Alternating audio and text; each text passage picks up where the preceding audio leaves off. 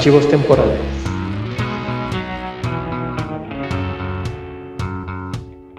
Y finalmente el destino nos alcanzó y terminamos la saga de Indiana Jones pues con su última película aquí en Archivos Temporales. Yo soy Héctor McCoy y los saludo como siempre esperando que se encuentren muy bien.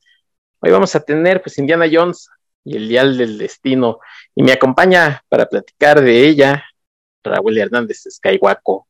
Joaquito, ¿cómo estás?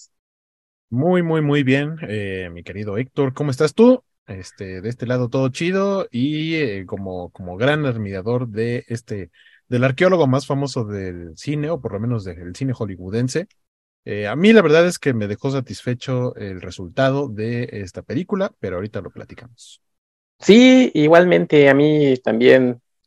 Fíjate que ya después de haberme reconciliado, como lo platicamos la última vez, con la calavera de cristal, el reino de la calavera de cristal, ya iba también creo que con las expectativas más aterrizadas, que quizás la última vez que, iba con, con, mucha emoción y, ay, a ver Indiana Jones.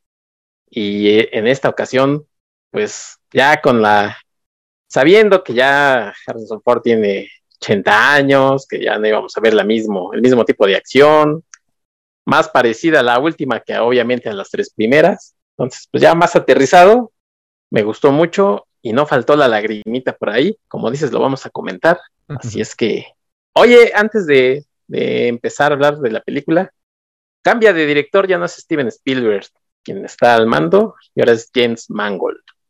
No trajeron al señor Spielberg como hiciese eh, Charles Montgomery Burns. este, no, aquí les alcanzó para James Mangold, que ya había trabajado con Harrison Ford eh, en qué creo que su película se llama Into the Wild, que aquí le pusieron este, en lo salvaje o algo así. Es una historia bonita de esa, se ubican la, la época o las historias de la época de la, eh, eh, la llamada locura por el oro en, en, el norte de Estados Unidos y, y, Canadá, ya saben, ¿no? Esa zona boscosa de que de pronto este, todo el mundo se volvió loco y que quería volverse millonario encontrando vetas, pepitas de, de oro. Es una historia más o menos por ahí entre el personaje de Harrison Ford, un señor ya grande que, que por ahí anda con un perrito, que la verdad es que, bueno, más bien un perrote, pero ese perrote está hecho, según yo, totalmente en CGI. De cierta manera, como que explican el origen de los descendientes de lobos que no son lobos, sino que son como perros lobos, que justo son de esa región, recordan a lo mejor Colmillo Blanco, eh, como que medio explican un poquito ahí, o sea, es, como el origen de, cómo un perro un día se, este, se, empezó a, mezclar con los lobitos. Esta película es dirigida por James Mangold, que recordamos que, pues, por supuesto, eh, dirigió eh, esta joya llamada Ford contra Ferrari. Este, iba a decir Logan, pero Logan no me parece una joya, me parece una película decente, pero no creo que sea una joya. Este, pero bueno, también dirigió este, Logan y ahora llega acá que eh, yo hacía en mi comentario personal que se nota el cambio de dirección por, por cositas muy puntuales que a lo mejor no son eh, demasiado, que no hacen que se distancie eh, mucho una, una de otra visión de los directores, pero sí se nota. Oye, compañero, nada más que pues me, me brincó el, el, dato este de Into the Wild, porque creo que es historia o está producida por James Mangold, pero no está dirigida por él. Está dirigida por Chris Sanders. Pero sí, solo que sea entonces más bien productor, porque la película. Sí, creo que es el, él es el, exacto, es el productor. Ahí es donde se conocieron y digamos que ahí surgió la relación que terminó en la dupla para esta película.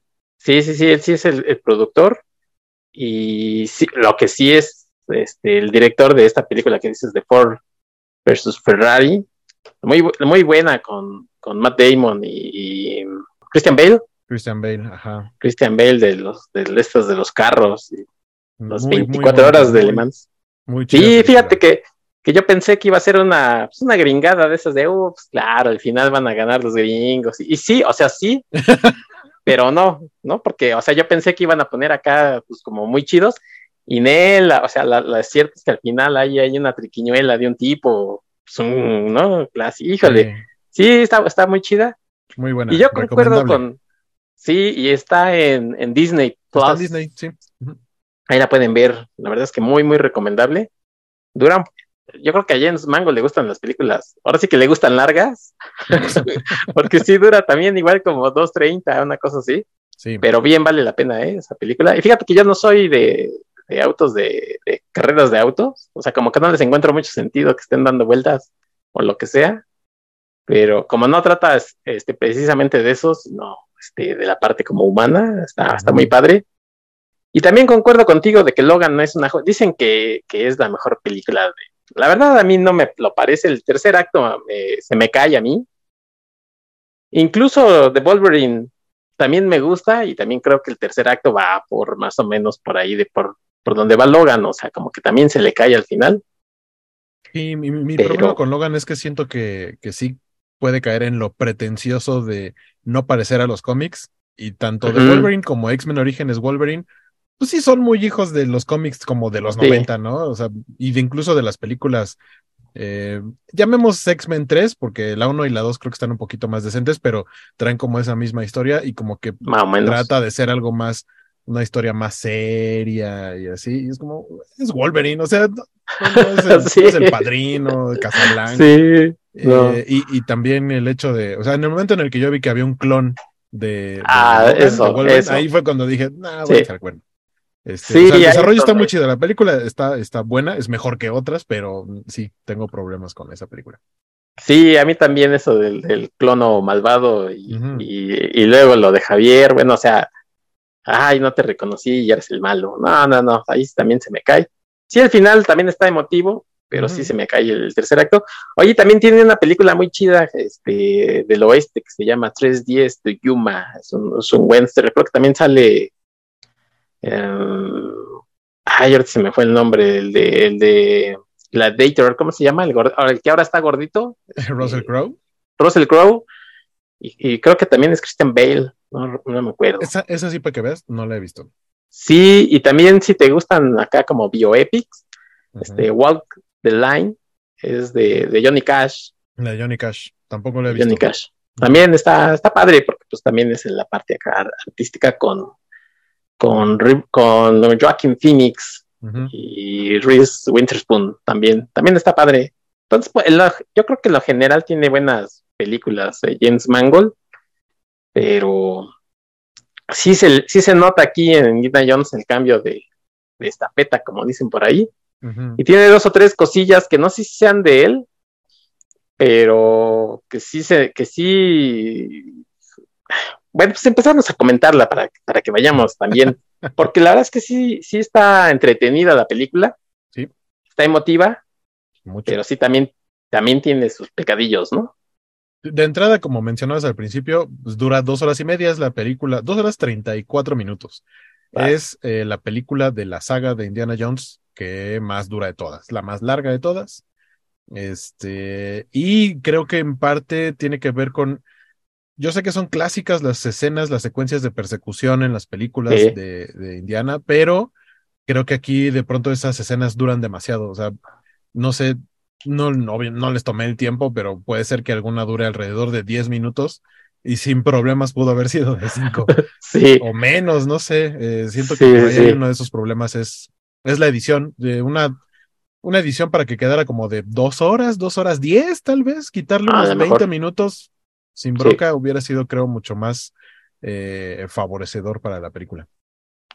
Es correcto, así como hay la versión extendida, también debería de, eh, existir la, la, versión editada, ¿no? La versión editada y reducida, que hace, hace poquito compartí eh, en, Twitter, que, que, ya está en sus últimos, al parecer, la red social.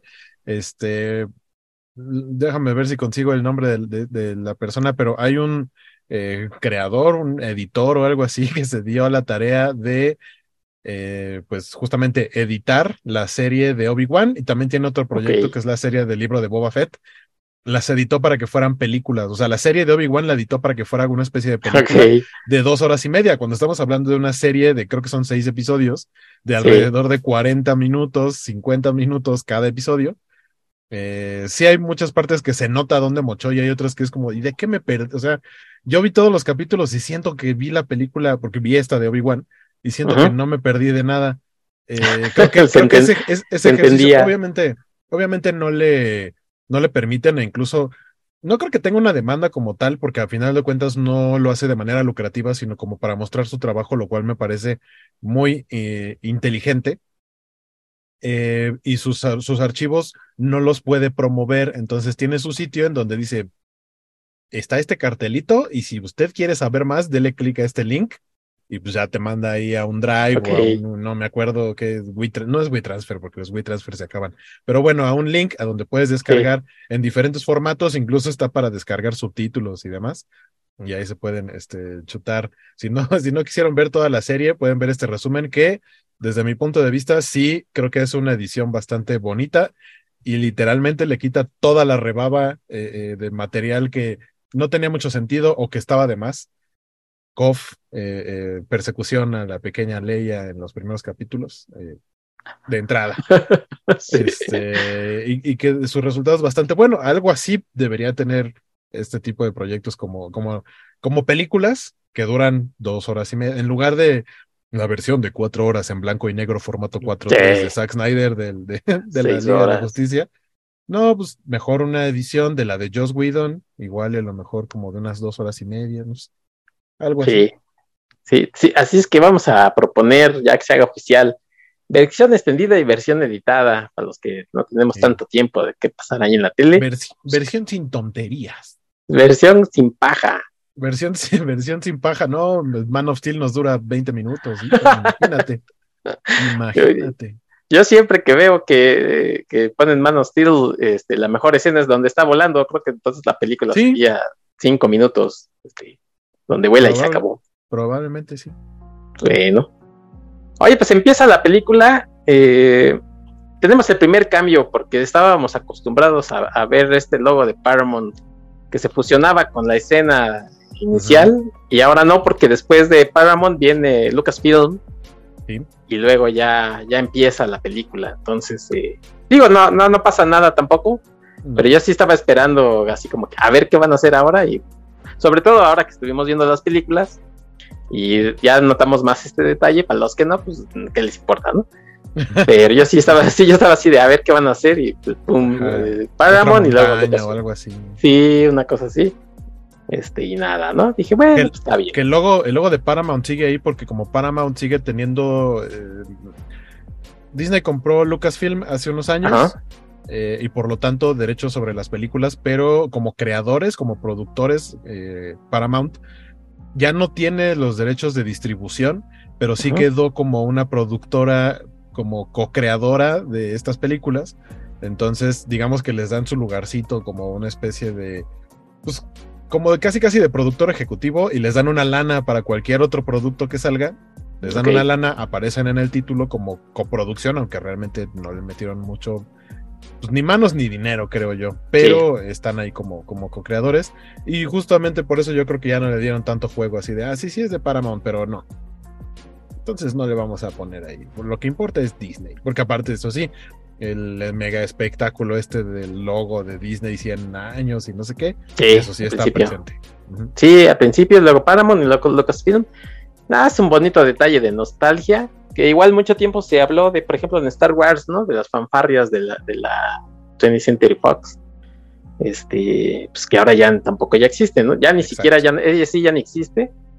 Y entonces decíamos, ay, las fanfarrias, el ta ta ta ta ta ta ta ta ta. Pero bueno, pues no. Y entonces ahora sí ya comienza la película y lo primero que vemos es a Matt Mikkelsen con Actorazo en papelazo, creo yo. Es creo es uno de los puntos fuertes de la película. Sí, fíjate que está, está bien, porque no se me hace un villano ni de caricatura, ni así ñaca ñaca. Exacto, y, aparte no es un nazi de caricatura, porque suelen hacerlos así. Y, y también está muy en la línea que decíamos la otra vez de la calavera de cristal, está muy en la línea de que lo que él quiere es también como el conocimiento, ¿no? No es así como tanto para, este, sí es un nazi, pero, pero no está pugnando así de matemos a todos o la, raza aria y jajaja. nunca dice eso, nada de eso. Es lo que quiere es el, aparato que andan ahí buscando, ahorita vamos a decir cuál es. Y aparece también este actor, eh, Thomas Kretschmann, que siempre, que siempre sale de alemán, yo no sé si es alemán, pero en Avengers, en Secret Wars. No, en Secret Wars. Secret en- Wars todavía eh, no, en este. Guerra Civil es el que sale con los. Con los con los mutantes al final, ¿no? Con los, con los gemelos, este, con. Wanda y Pietro. Y luego al principio de Avengers 2, este, pues luego luego se los honajean, creo. O sea, ese, ese, ese el varón no me acuerdo cómo se llama. Von Strucker. Von Strucker. Y pues en otras películas ha salido. Entonces, ese sí es como el malo malo ahí de, de los nazis. Que regresan los nazis como villanos, ¿no? Que siempre han sido, dices tú, los grandes villanos. De Sí, Indiana aparte los, los, o sea, se cumple esta secuencia que ha ido en las películas de que si la película es non, los villanos son los nazis.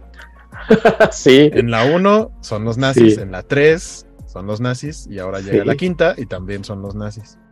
Que, Sí, que y- junto, junto a eso, también los eh, quien hace aparición en las películas non y en las pares no es John Rhys Davis, que es Salah.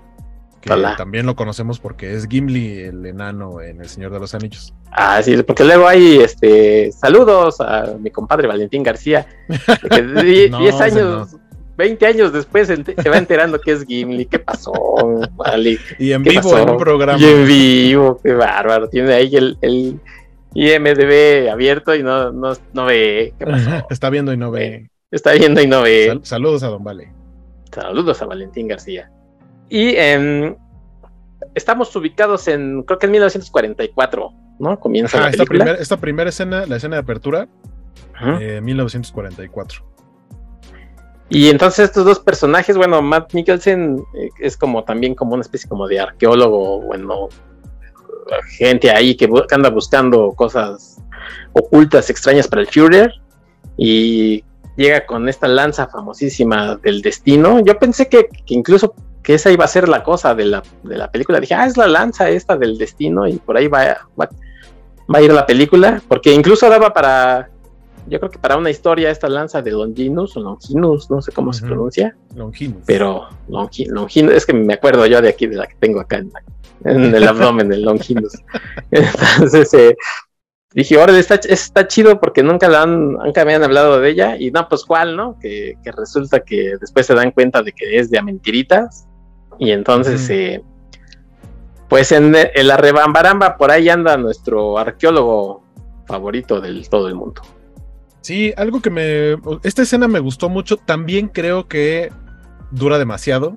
Sí, Porque debería ser, debería ser solo como la introducción, el inicio de la película, porque aparte ni siquiera es el año en el que ocurren los hechos principales de la película, sino que es un es una especie de flashback o que sepas de dónde va a venir la historia, pero eso tendría que haber durado, no sé, pues, igual, no, no me di el tiempo, pero siento que dura alrededor de unos 20, 25 minutos y tendría Sí. que haber durado de 10 a 15. Eh, Incluso también creo que dura un- más que, que la historia de cuando es joven en la última cruzada, ¿no? O sea, Eh, ahí como que se sí. entiende porque estamos conociendo al joven Indiana Jones, Ajá. pero aquí sí dura mucho, como dices tú, fíjate, tiene, eh, empieza, lo, lo- lo atrapan, lo, lo agarran a Indiana Jones, lo van a ahorcar, luego pasa una escena donde se escapa y este, se sube a un carro y se pelean en el carro, y luego se baja del carro, se sube a un tren, se pelean en el tren, adentro y arriba. Entonces, creo que sí, por ejemplo, la parte del ahorcamiento, pues no tienen como que si lo cortas no pasa nada, porque al Ujú. final no le pasó nada, es directo a se hubiera infiltrado al carro, y ahí sí le quitas por lo menos unos cinco minutos, creo, de lo que se quiso desamarrar del ñudo del, del ahorcamiento, ¿no? Es que como hicieron, eh, creo de una manera, eh, una calidad bastante respetable, hicieron el rejuvenecimiento de, de Harrison Sí. Ford. No es el, el- no es deep- no es la tecnología deepfake, que es la que utiliza de referencia un montón de, de imágenes de archivo para hacer un rostro y, y sobreponerlo. O sea, sí toman un poco de eso, pero sí se nota que existe un modelo 3D del rostro, por lo menos del rostro de, de Harrison Ford. Eh, decía Valentín en, en el programa en el que platicamos, y estoy de acuerdo en las escenas donde más iluminación hay. De hecho, también creo Sí. que un poco por eso la escena, la, en su gran parte, es de noche. Eh, Sí. Ese es un truco, ese es un truco que vi por ahí en un canal de YouTube de, de unos eh, tipos que se dedican a, a estudiar y explicar y analizar eh, efectos especiales. Y justo, eh, me acuerdo que cuando hablaron de Jurassic Park, decían es que cuando vimos Jurassic Park en- a principios de los 90, no, o sea, nos pareció súper realista cuando la tecnología no estaba como actualmente, digamos, como para por lo menos a los dinosaurios hacerlos a ese nivel de detalle. Sin embargo, hasta la fecha se siguen viendo como grandes efectos especiales y dicen es que hicieron un poco una trampa para que no se viera falso el tiranosaurio y es, es de noche, y está lloviendo. O sea, tienes el ruido de la lluvia, tienes los truenos, como no hay poca iluminación, realmente ves ahí ciertos detalles, pero no alcanzas a ver la textura completa del dinosaurio y demás, ¿no? No ves, no ves mucho detalle y por eso se ve tan bien integrada. Siento que ese es, el motivo de, por el cual este, toda esta escena la hicieron de noche. Ahorita que mencionabas de, la, donde se vemos al joven Indiana Jones, toda esa escena es de día, pero porque estás usando actores de verdad, efectos prácticos que, que, usaron las primeras tres películas. Acá hay bastante CGI, también creo que a veces a momentitos como que peca un poco de eso esta película, igual no tanto como en La Calavera de Cristal, que, también creo que ese fue su pecado de decir, vamos a meterle un chorro de CGI este, en ciertas escenas. Acá creo que sí dijeron, vamos a tratar de mantener un equilibrio decente. Y a final de cuentas creo que es un gran resultado, sin embargo, se le nota ahí eh, eh, ya mencionaba alguna vez este término, el Uncanny Valley, que es como la delgada línea entre que el ojo humano sabe cuando algo es real y cuando algo no es real. Y todavía tiene eso, las expresiones, sobre todo de cerca, de cuando tienen a este Harrison Ford, o a este más bien Indiana Jones en 1944, que es apenas unos años después de la última cruzada, técnicamente se tendría que ver casi casi como en esa película. Eh, si hay algunas, algunos gestos, algunas expresiones que no se ven reales por todo el, a pesar del nivel de detalle que le ponen, eh, o sea, le puedes ver hasta los poros de la piel y demás, y, de pequeños este, defectitos, ¿no? Así como en la variación de los tonos dentro del, mismo rostro, en las manos, arrugas y demás. Eh, todavía hay algo ahí que dices, eso no es, no es de verdad. pero en general creo que está bastante bien decía solo la parte de la, de la edición para que durara un poquito menos. También vemos a, a Toby Jones, que ya también le da por salir en este tipo de, de, personajes y películas. A Toby Jones también lo vimos eh, en la de Capitán América, Primer Vengador. Este, ¿cómo se llamaba este? Que termina siendo este villano el que se mete a la computadora. Este de Armin Sola. Ah, exactamente, era el que le construía o el, encargado como de la tecnología para, para eh, Skrull, Skrull, Red Skull. No, Skull, Red Skull. Red Skull, ajá. Sí. Este, y ahora lo vemos acá. Ahora no está del lado de los malos, ¿no? Es un compañero de, Indiana que también pues está nada de que se lo escabechen y Indiana le termina ayudando. Y también, parte, o sea, la parte de esta historia también nos ayuda a entender de cómo ellos, eh, lo que se supone que los nazis buscaban era, mencionas la, la lanza de Longinus, descubre Indiana que es falsa, ven que es falsa porque dices que los grabados que tiene son muy recientes para lo que debería tener, esta es una falsa, pero lo que encuentra este otro profesor es eh, el, artefacto, no el MacGuffin de esta película, que es el Dial del Destino, que no es otra cosa más que un, pues una especie como de engranes con un reloj eh, que se supone que diseñó Arquímedes en la antigüedad y que la teoría indica, o por lo menos lo que cree este nazi, el que la está buscando, es que completándola, porque parte está en partes, está en piezas, si se llegara a completar, eh, si llegaran a juntar todas las piezas y se pone a funcionar, podría encontrar eh, pequeños como portales o, fallas o huecos que permitirían el viaje en el tiempo o, o, abrir un portal a través del cual se llega a otro momento en el espacio-tiempo y eh, eh, digamos que ese es el plano, eso es lo que quiere. Decías, no es como, no está obedeciendo a Hitler, no está, o sea, no está buscando los intereses de la guerra, sino que lo que él quiere, al final de cuentas, cuando lo explica, es Hitler eh, finalmente llevó, lo que les dice es, ustedes no ganaron la guerra, los nazis la perdieron, Hitler la perdió. Entonces, eso quiere decir que él tiene, sí tiene este sentimiento nazi de superioridad, pero no está de acuerdo y no está contento con el el tipo de liderazgo que a final de cuentas tomó Adolf Hitler, entonces lo que él quiere es tomar su lugar. Para eso quiere viajar en el tiempo, para entonces tomar su lugar y él tomar las decisiones correctas para que entonces los nazis puedan ganar la guerra. Ese es el fin, es lo que quiere lograr. El motivo. Este, este villano, sí. Eh, también creo que un, último pero que le pongo a esta primera escena es que cuando finalmente Indiana gana la batalla, vemos que a, este villano le da, le llega un golpe, pero así de estos como... Sí no, no sé para qué son, son según yo son como, ahí colgaban como el correo y... Ajá, bueno, hemos visto las películas, sí. Sí, y se enganchaba ahí la bolsa con el correo y entonces el tren ya lo... O sea, no se tenía que detener para recogerlo en automático, creo, la verdad, no, no estoy seguro, pero me parece alguna vez haber visto que era para eso, pero bueno, sí. uno de estos como, como, pues, como puentecitos, hay una cosa... Como un poste. Con, Exacto, como un poste, y Indiana se alcanza a agachar y a él sí le da, pero en la mera maceta y yo dije, no, eso le deshizo la cara. Y, pues cuando vemos que regresa después, nomás trae una cicatriz en la frente. Y yo dije, órale, este es como, como Hammerhead en los cómics, ¿no? Tiene adamantium en el cráneo o algo así. Sí, sí, como Wolverine también se regeneró. Exactamente. Fíjate que, que a mí no me. Sí, desde luego uno sabe que, que no es Harrison Ford rejuvenecido. Ay, mira qué, qué, joven se ve, pues, ¿no? Y obviamente lo notas y te das cuenta de que, que hay ahí el truco con el con los efectos especiales. A Matt Mikkelsen también lo rejuvenecen un poquito. Entonces, ahí sí, por ejemplo, yo dije, mm, ahí se ve muy joven. No, pues también le aplicaron la misma, pero ahí sí dudé, ¿no? Dije, ay, ¿por qué se ve tan joven? Entonces, a, eh, Harrison Ford, pues definitivamente sí la mente te dice, pues no, no es él.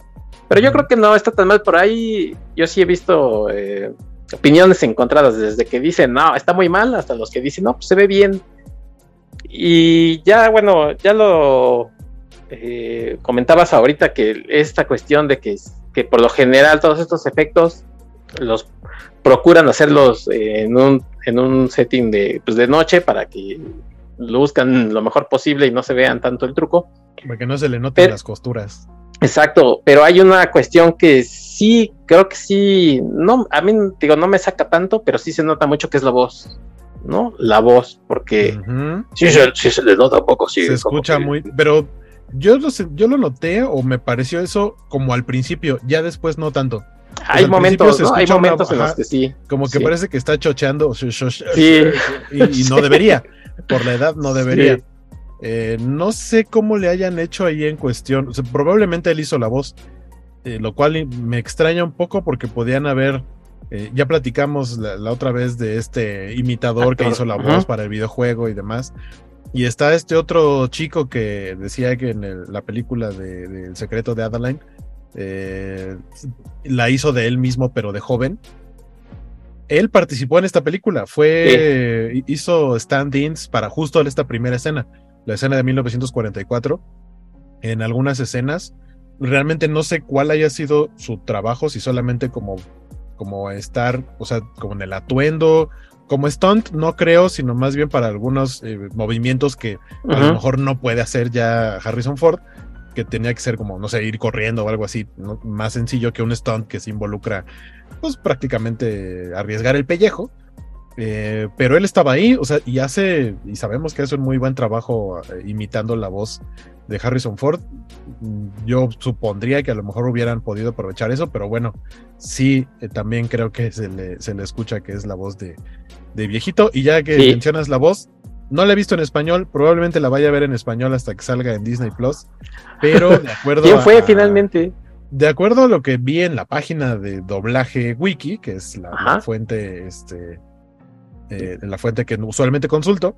Oficial. Quien se quedó, yo esperaba que fuera Blas García y no, al parecer quien se quedó al final con el papel fue Carlos II, que les decía es la voz de Pícoro, es la voz de Woody en Toy Story. Y la neta es que en el tráiler a mí no me gustó para nada cómo se escuchaba, eh, porque justo sonaba como Alf.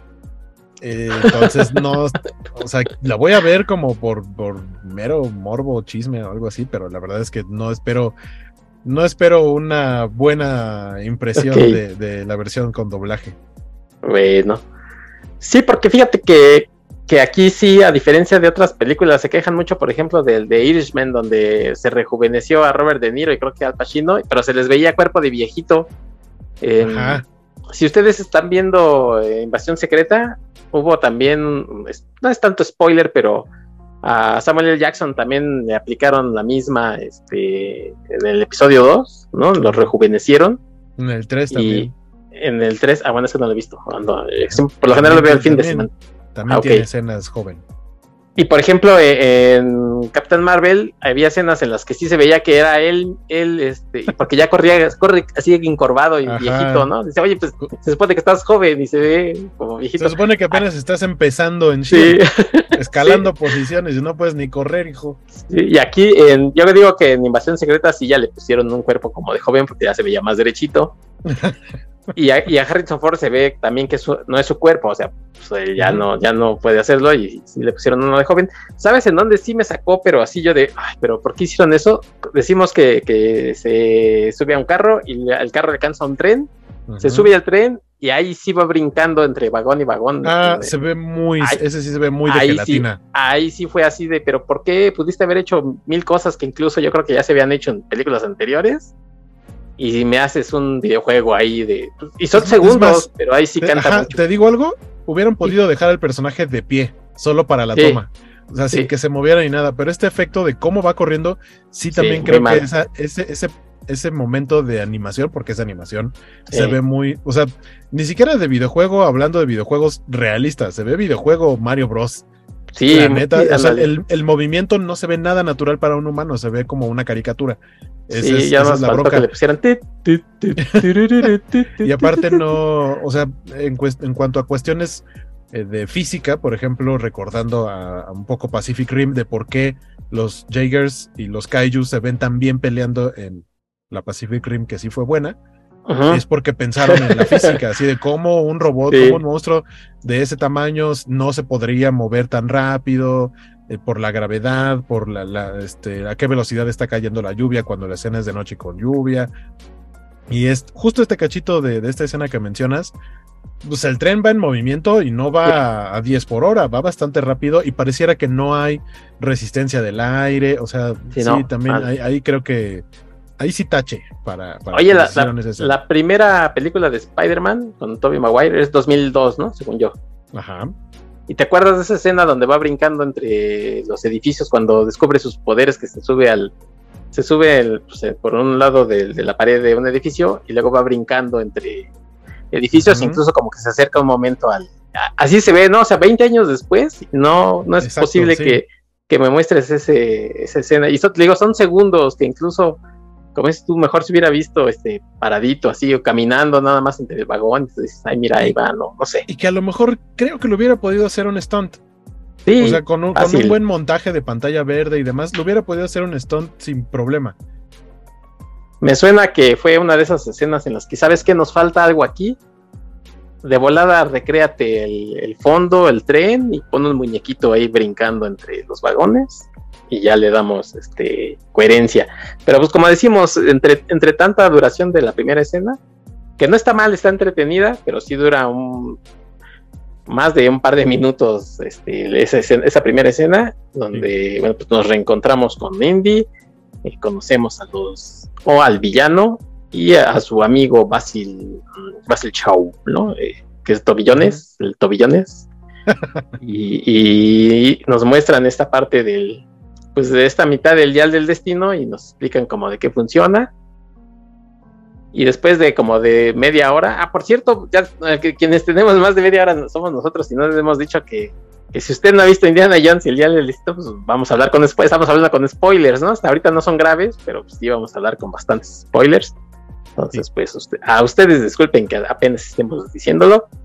Pero bueno, después de esa escena en donde Indy y su amigo eh, pues eh, se quedan con esa partecita del Dial del Destino y, se acaba la guerra, pues brincamos no a la época actual, desde luego que no, sino a 1969. No son los mismos años que transcurrieron en la vida real respecto a los años que transcurren en las películas, o sea, en cantidad. Eh, esto para que tengan en cuenta que Harrison Ford, ahora que se estrenó la película, estaba por cumplir 81 años. Cuando la empezaron a grabar tenía todavía 78. Pero Indiana Jones en el 69, que es el año en el que ocurren los eventos principales de la película, él nació en 1900, 1899. Ok. Entonces tiene 70 años Indiana Jones. Eso explicaría que todavía puede hacer algunas de las acrobacias y peripecias. Más allá de nuestra credibilidad respecto a la fantasía que tiene este personaje, Este, hagan de cuenta que tiene 10 años menos de lo que tiene el actor. Ok, pero sí está complicado porque si hay escenas en las que ya se ve que ya a correr ya no es lo suyo ni para nada y se entiende. Pero, pero mira, se preparó este, haciendo ejercicio, andando en bicicleta todos los días para tener un físico eh, lo más decente, lo mejor posible para la película, porque aparte sabemos que Harrison Ford sí quiere a Indiana Jones, a diferencia de Han Solo. Sí. Entonces, por supuesto que quería estar en su mejor forma a sus 80 años, 70. Como dicen. 78, 80. Como dicen este, acá en mi casa, los veteranos de guerra, hizo su calistenia antes de. sí. Bueno, saludos a mi hermano que es veterano allá de guerra. Bueno, bueno eh, y vemos a Indy, pues muy, pues ya obviamente ya muy maltrecho en su casa, lo despiertan la musiquita de los Beatles, el viaje místico y misterioso, y así como, ¿qué onda ese ruidazo? Bájele, muchachos. yo creo que aparte se queja del ruido, pero también yo siento que hay por ahí el olor a pachuli o sí, claro, plantas raras. Sí, Lo, vemos ya ahí todo, este, pues, guanguado, don Indy. Y acto seguido, pues después de, pedirles que le bajen y que se entera que, la cuestión histórica, que eh, pues, está bien, eh, lo vemos dando clases en una situación totalmente distinta como lo habíamos visto en, dos de sus películas anteriores, en Cazadores y en La Última Cruzada, dando clases con la gente muy motivada, incluso con las alumnas pues, echándole ahí sus ojitos y, salón, salón lleno. Aquí es una de esas eh, salas, aulas como magnas en donde caben más gente y está semi, vacía y los alumnos pues así como que muy ñe, ¿no? Así de... Sí, a nadie le importa, o sea, te muestran que a nadie le importa su clase. Y eso sucede básicamente porque vieron las otras películas de Indiana Jones, en donde dijeron, pues la arqueología no es este, ni es cierto que hay que andar ahí eh, con el látigo y el sombrero, sino que estar en las, en la biblioteca, aunque haya dicho lo que haya dicho en el reino de la calavera de cristal, entonces, ¿para qué estudio arqueología? Entonces, aquí sí ya Don Indy, pues, él sigue muy motivado queriendo dar clases, pero pues no, y aparece eh, ahí este personaje de Elena Shaw, que todavía no sabemos bien quién es, interpretado por Phoebe Waller-Bridge. Yo a ella no la, no la ubico de otros eh, trabajos, por ahí sabía que era la voz de, de la nave de, del halcón milenario en el episodio, el, episodio de Han Solo, de, Solo, eh, que explicaba muchas cosas, ¿no? Respecto a por qué se dirigían a veces a tan, tan emocionalmente así, como si, como si la, la nave tuviera alma, pues es que en algún momento, digamos que sí la tuvo, pero a ella no, no la ubicaba de otros trabajos, no sé si tú ya la conocías. No, o sea, eh, la ubico de nombre y porque, digo, aparte de lo de Han Solo, pero realmente, pues justo como ahí nada más hizo voz, pues no hubo mucho, pero eh, según yo se le conoce mucho por Fleabag, que es una serie que es una serie a la que yo no le entré, evidentemente, pero sé que es como de sus eh, papeles más importantes. Y por ahí este iba a ser precisamente con, con Donald Glover, que salen solo, este iba a ser una serie de Mr. and Mrs. Smith, que esa película que había hecho Brad Pitt y Angelina Jolie. Iban a hacer ellos una serie, pero pues al final ya no se concretó. Pero por ahí yo sí la como que la ubicaba así de, ah, la va a ser esta chava, pero ¿quién será? Y sale aquí y también creo que bastante bien, bastante carismática la chica. Sí. Y es la única que le da como como réplica al, al doctor Jones en su clase, ¿no? Y él así como que, ah, mira, esta, esta chica sí le sabe, pero pues... Sí, le, eh. sabe, pero que se nota que no es parte de la clase, sino que nomás llegó ahí porque lo está buscando. Exacto. Y, y, después vemos esta escena en donde pues ocurre el retiro ya de Indy, ¿no? Donde lo festejan y le dan le dan un, reloj ahí todo feo, así de, de consolación. Para, completar el chiste, lo que le dan justamente es un reloj. Un reloj, y él así como que, ay, qué bonito, qué padre se sale de la escuela y se lo da al primero que va pasando. ¿no? al primer vagabundo este. que va pasando. Sí, a ver qué te dan por este mugrero. Se va a un bar, pues a, a sus últimos, porque además se ve que está deprimido, no sabemos exactamente cuál es la situación. En la escena donde estaba en su departamento hay una foto de, de Marion, que él oculta, así muy, eh, pues como con, mucha ira, así de, no quiero ver la foto de Marion, pero pues no sabemos qué onda, obviamente todavía no nos han explicado qué pasó con Marion, no sabemos qué, qué ha pasado con, con Henry Jr. Jr., Henry III, y está en este bar así como muy deprimido, echándose sus, sus drinks, cuando le alcanza a Elena, su whisky. y ya sus, sus whiskies, lo que, lo que haya pedido, los highballs, don, don Indiana, y entonces ya conoce, ya sabemos que es, eh, nos enteramos que Elena es su, su ahijada. Y es la hija del personaje que vimos al principio de la película, de Toby Jones, que era Basil Shaw, y ella le dice Indiana, o sea, detallitos como el hecho de que tenga un sobrenombre para ella, habla de que sí existió, por lo menos en algún momento de sus vidas, una cercanía. Ajá, porque le dice Wombat. Y y es como de, ah, o sea, tiene mucho tiempo que no la ve, pero eso no hace que deje de ser su, su ahijada. Y, sí, como que, como que parece que, como esas personas que luego te escriben por WhatsApp y te dicen, hola, ¿cómo estás? Después de mucho tiempo de no buscarte, así como, ya pídeme maldito favor. Sí. Básicamente así aparece Elena Shaw ah, buscando a Indiana Jones, así como de, ah, pues mi papá me contó que pues, ¿te acuerdas de ahí unas aventuras que tuvieron? Tú te quedaste con un cacho de algo, así como. Un cacho de algo. Ajá, ¿no? Y ahí le empieza a platicar. Sí. Y entonces Cindy, pues obviamente emocionado por ver a su ahijada, y, dice, pues sí, creo que sí me lo quedé. Está en la escuela, hay que ir por él.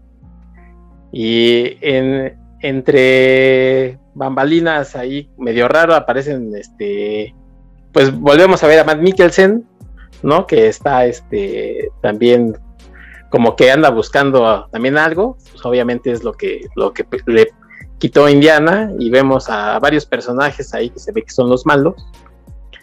Eh, y que le dicen, oye, ya se ve que la andaban siguiendo a ella y le dicen, está con Indy y van a tal lado y van tras ellos. Y pues Cindy ahí en la escuela, que es como una bodeguita que tienen ahí, eh, no es, ya no es este, obviamente, esta bodegota, porque ese parte, ese pedacito que se quedó del, del, dial del destino, pues obviamente nunca llegó ni a un museo, sino él se lo quedó, ni a esta bodega, por, por, más interesante que haya sido este, este aparato, él se lo queda y van por él. Y están siendo pues, ahí seguidos por, por estos tipos que, que eh, creo que es la primera película eh, donde sí se ven bastante sanguinarios, ¿no? Porque matan a dos, tres personajes ahí, y dices, qué oble, ¿qué? Así en pantalla. Que es, que es lo que yo mencionaba hace rato, que siento que sí se nota en la diferencia de director, porque Steven Spielberg es un director, siento o me parece mucho más light eh, en, cuanto a, en cuanto a las historias que quiere contar de manera visual, porque o sea, a lo mejor sí hay violencia, hay golpes y demás, y a lo mejor sí hay muertos, pero los que se mueren son los malos. Y hasta corazones ardiendo. Eh, exacto, o sea, demuestra cosas ahí. Eh, pero es fantasía. exactamente. Y acá siento que justo se vuelve una parte seria, y eso es del director, eso es de James Mangold, eh, en el hecho de que tienes a personajes que más allá de estar del lado de los buenos, son inocentes y que no tienen nada que ver con el asunto y que pues les tocó estar en el camino y son daño colateral, o sea, están en el lugar y en el momento equivocado. Y pues simplemente son trabajadores de la universidad, ¿no? Está, eh, creo que es una secretaria y un profesor, no me acuerdo, pero bueno, estos dos personajes. Y, creo que el único personaje del lado de los buenos que habíamos visto que muriera en las otras películas de Indiana Jones es el que es su asistente en el club Obi-Wan, el que le está ayudando cuando se escuchan ahí como que destapan la champaña y demás, y a él le sueltan un disparo y le dice así de, ah, este, tantas aventuras y a mí me va a tocar ver primero este, la, última, este, profesor Jones.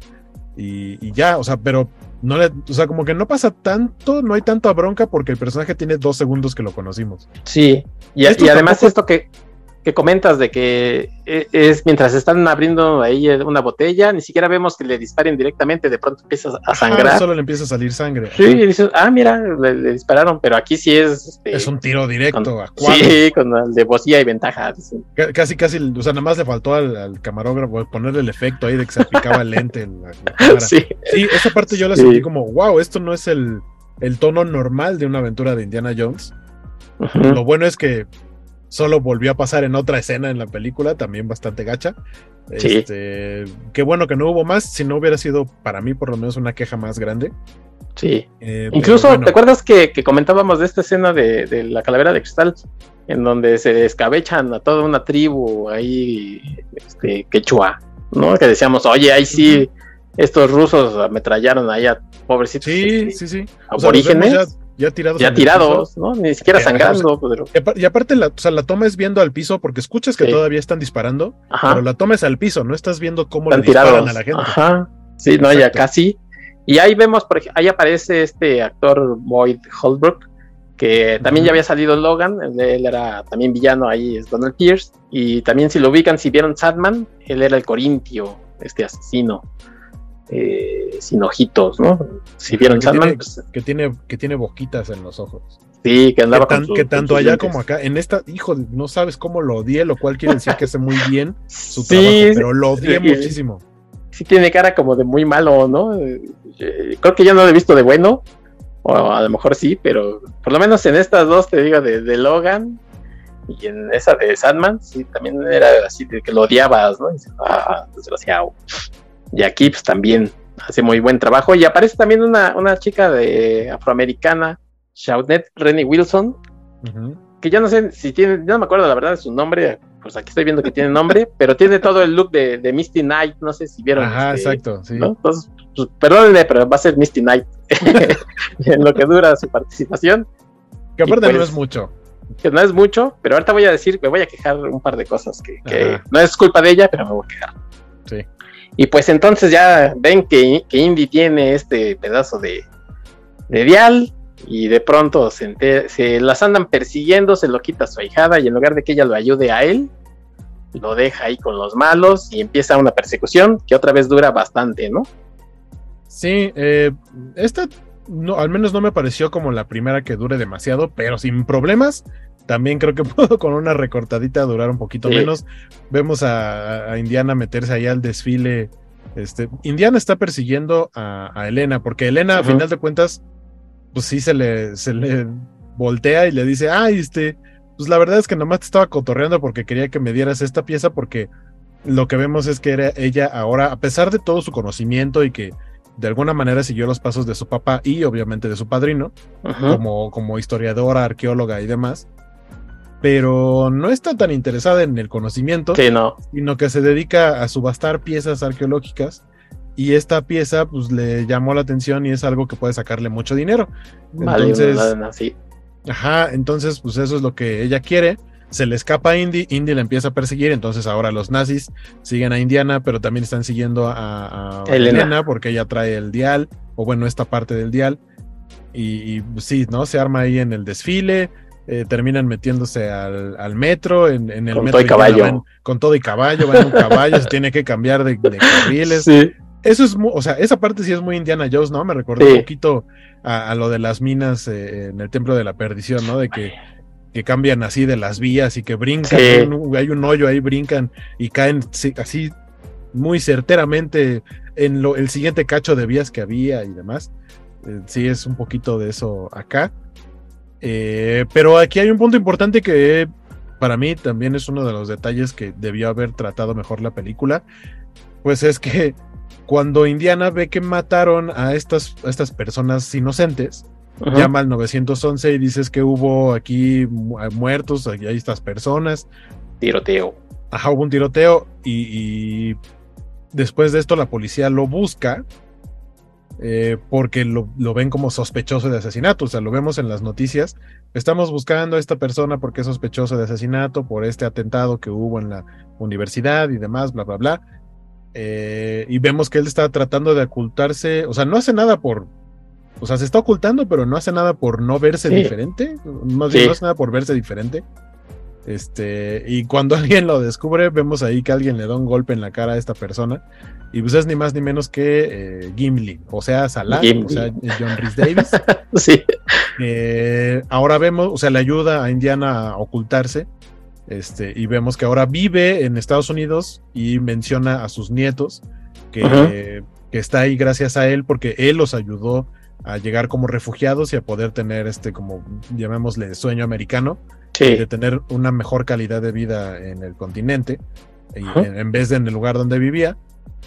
Eh, y a final de cuentas le termina ayudando para así de, pues, ¿qué vas a hacer? No, pues voy a volar porque seguramente va a ir a tal lado, ¿no? Entonces necesito ir al aeropuerto.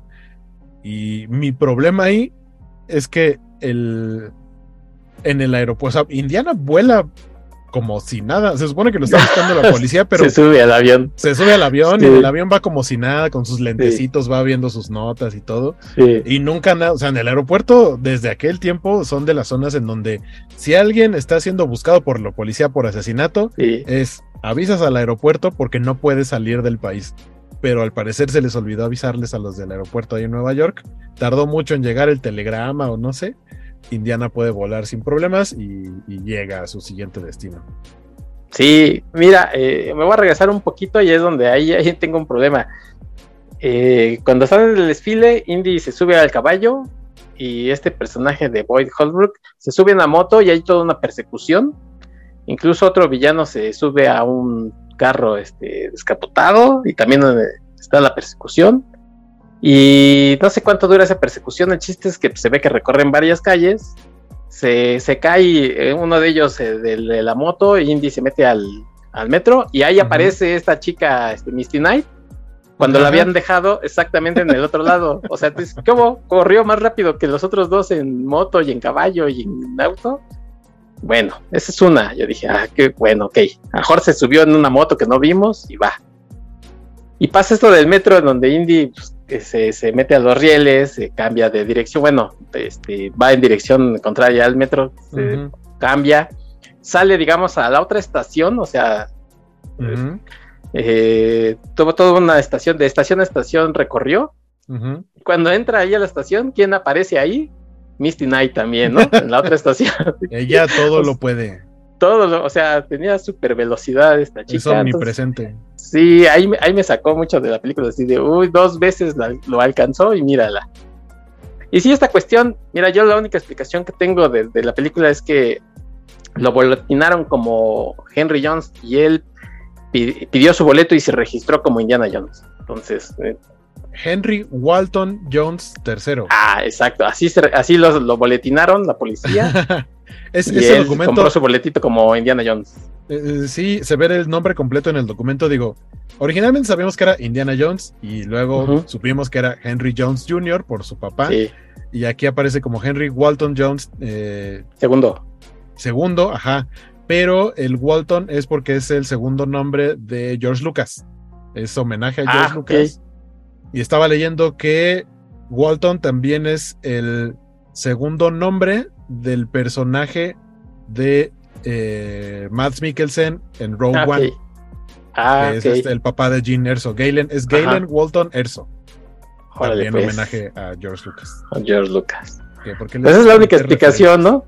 sí, es la única explicación que, doy, porque sí está raro de que lo andan buscando y de pronto, pues, como si nada, ¿no? En el aeropuerto.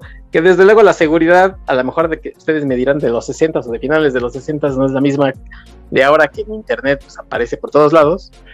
Pero sí, sí, sí, o sea, hemos visto películas, hemos visto donde mandan ahí el cartelito con la foto este, fotocopiada, ¿no? Del, o como sea, del... sí, o sea, lo que sea. Sí, sí, sí, un boletín, lo que sea. Sí, un boletín. Y, oye, el primer golpe de, nostalgia real con John Rhys Davis, que es Salah, sí. que, que obviamente pues ya es mayor el señor, pero nos da mucho gusto verlo, ¿no? Este, aunque sea, incluso, ¿sabes qué? Sí, a mí sí me movió un poquito cuando le dice, Indy, yo voy contigo, pues, ¿no? O sea, yo te quiero ayudar, le dice, no, mira, si yo ya estoy, este, pachita, pues, peor, ¿no? Entonces, gracias, pero pues, ya, ya no estamos para los trotes de antes, y, así como que, ay, el Salah ya, pues, sí quiere seguir la aventura, pero pues ya no está para eso. Entonces ahí el primer golpe de, nostalgia de nostalgia. Bueno. Y, y, Indy pues viaja. Y tenemos ahí un, flashback también, ¿no? De en lo que va en avión, de conocemos a Elena cuando pues, era adolescente. Sí. Niña adolescente, por ahí. Sí, sí, sí. Sí, ya estaba grandecilla, unos 10, 12 años sí tenía. Y nos enteramos de que, bueno, pues le, le eh, eh Tobillones eh, estaba como muy obsesionado con esto del, del autocite, ¿cómo se llama? Anticitera. Ajá. Y entonces le dice, mira, ya bájale, mejor sabes qué, dame eso, yo lo voy a destruir porque tú estás muy locochón, te estás volviendo, este, te está obsesionando esto y, y mejor me lo llevo. Y él le dice, sabes qué, sí, llévatelo, pero destruyelo. ¿No? Este, me lo prometes, te lo prometo, mano, ya, a ver, tu, tu lechita y a dormir. Y eso todo lo oyó este, Elena, ¿no? Porque después es, es de las cosas que le reclama, que le dice, oye, tú le prometiste a, pues, a mi papá, sabías que él estaba muy obsesionado, tú le prometiste que lo ibas a destruir y pues yo sé que aquí lo tienes, ¿no? O lo- que tú lo guardaste.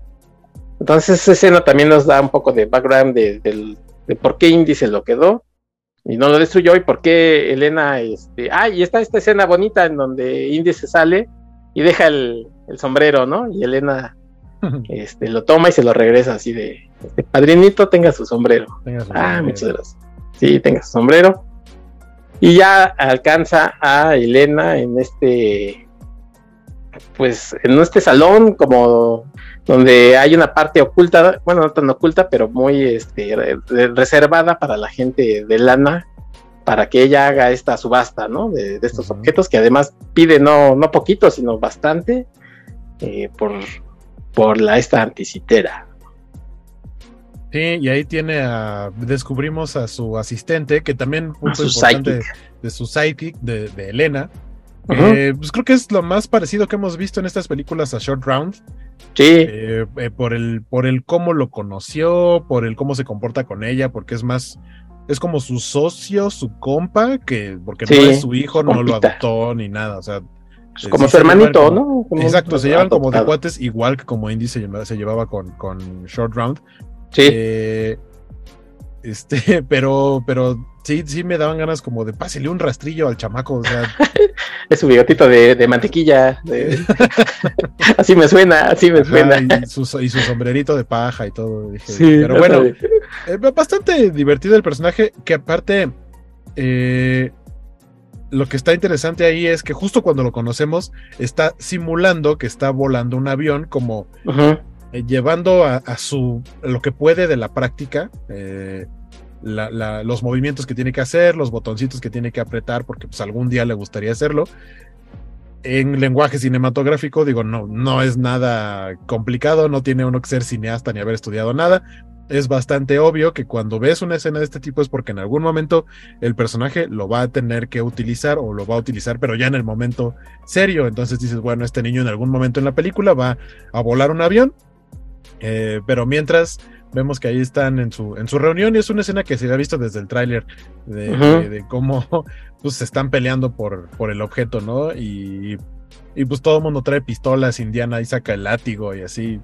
Y como que dice, ah, no, aquí no me sirve, ¿no? Tantas pistolas contra el látigo. Es una escena similar a las que hemos visto como en el Templo de la Perdición, cuando igual trae acá su, su machete y le llegan también todos los malos con rifles y pues no, le, queda, no le queda más que correr y pues da pie a otro momento de igual están buscando el- un algo, ahí entre todos se arman los golpes, terminan saliendo del lugar y viene la otra escena de persecución que creo yo también Ah, esa sí. demasiado.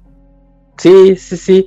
Oye, esto que dices del látigo, creo que eh, al principio lo usan el- cuando, cuando están en el, en el tren, en este, creo que lo usa cuando está peleando contra el nazi, el coronel este nazi.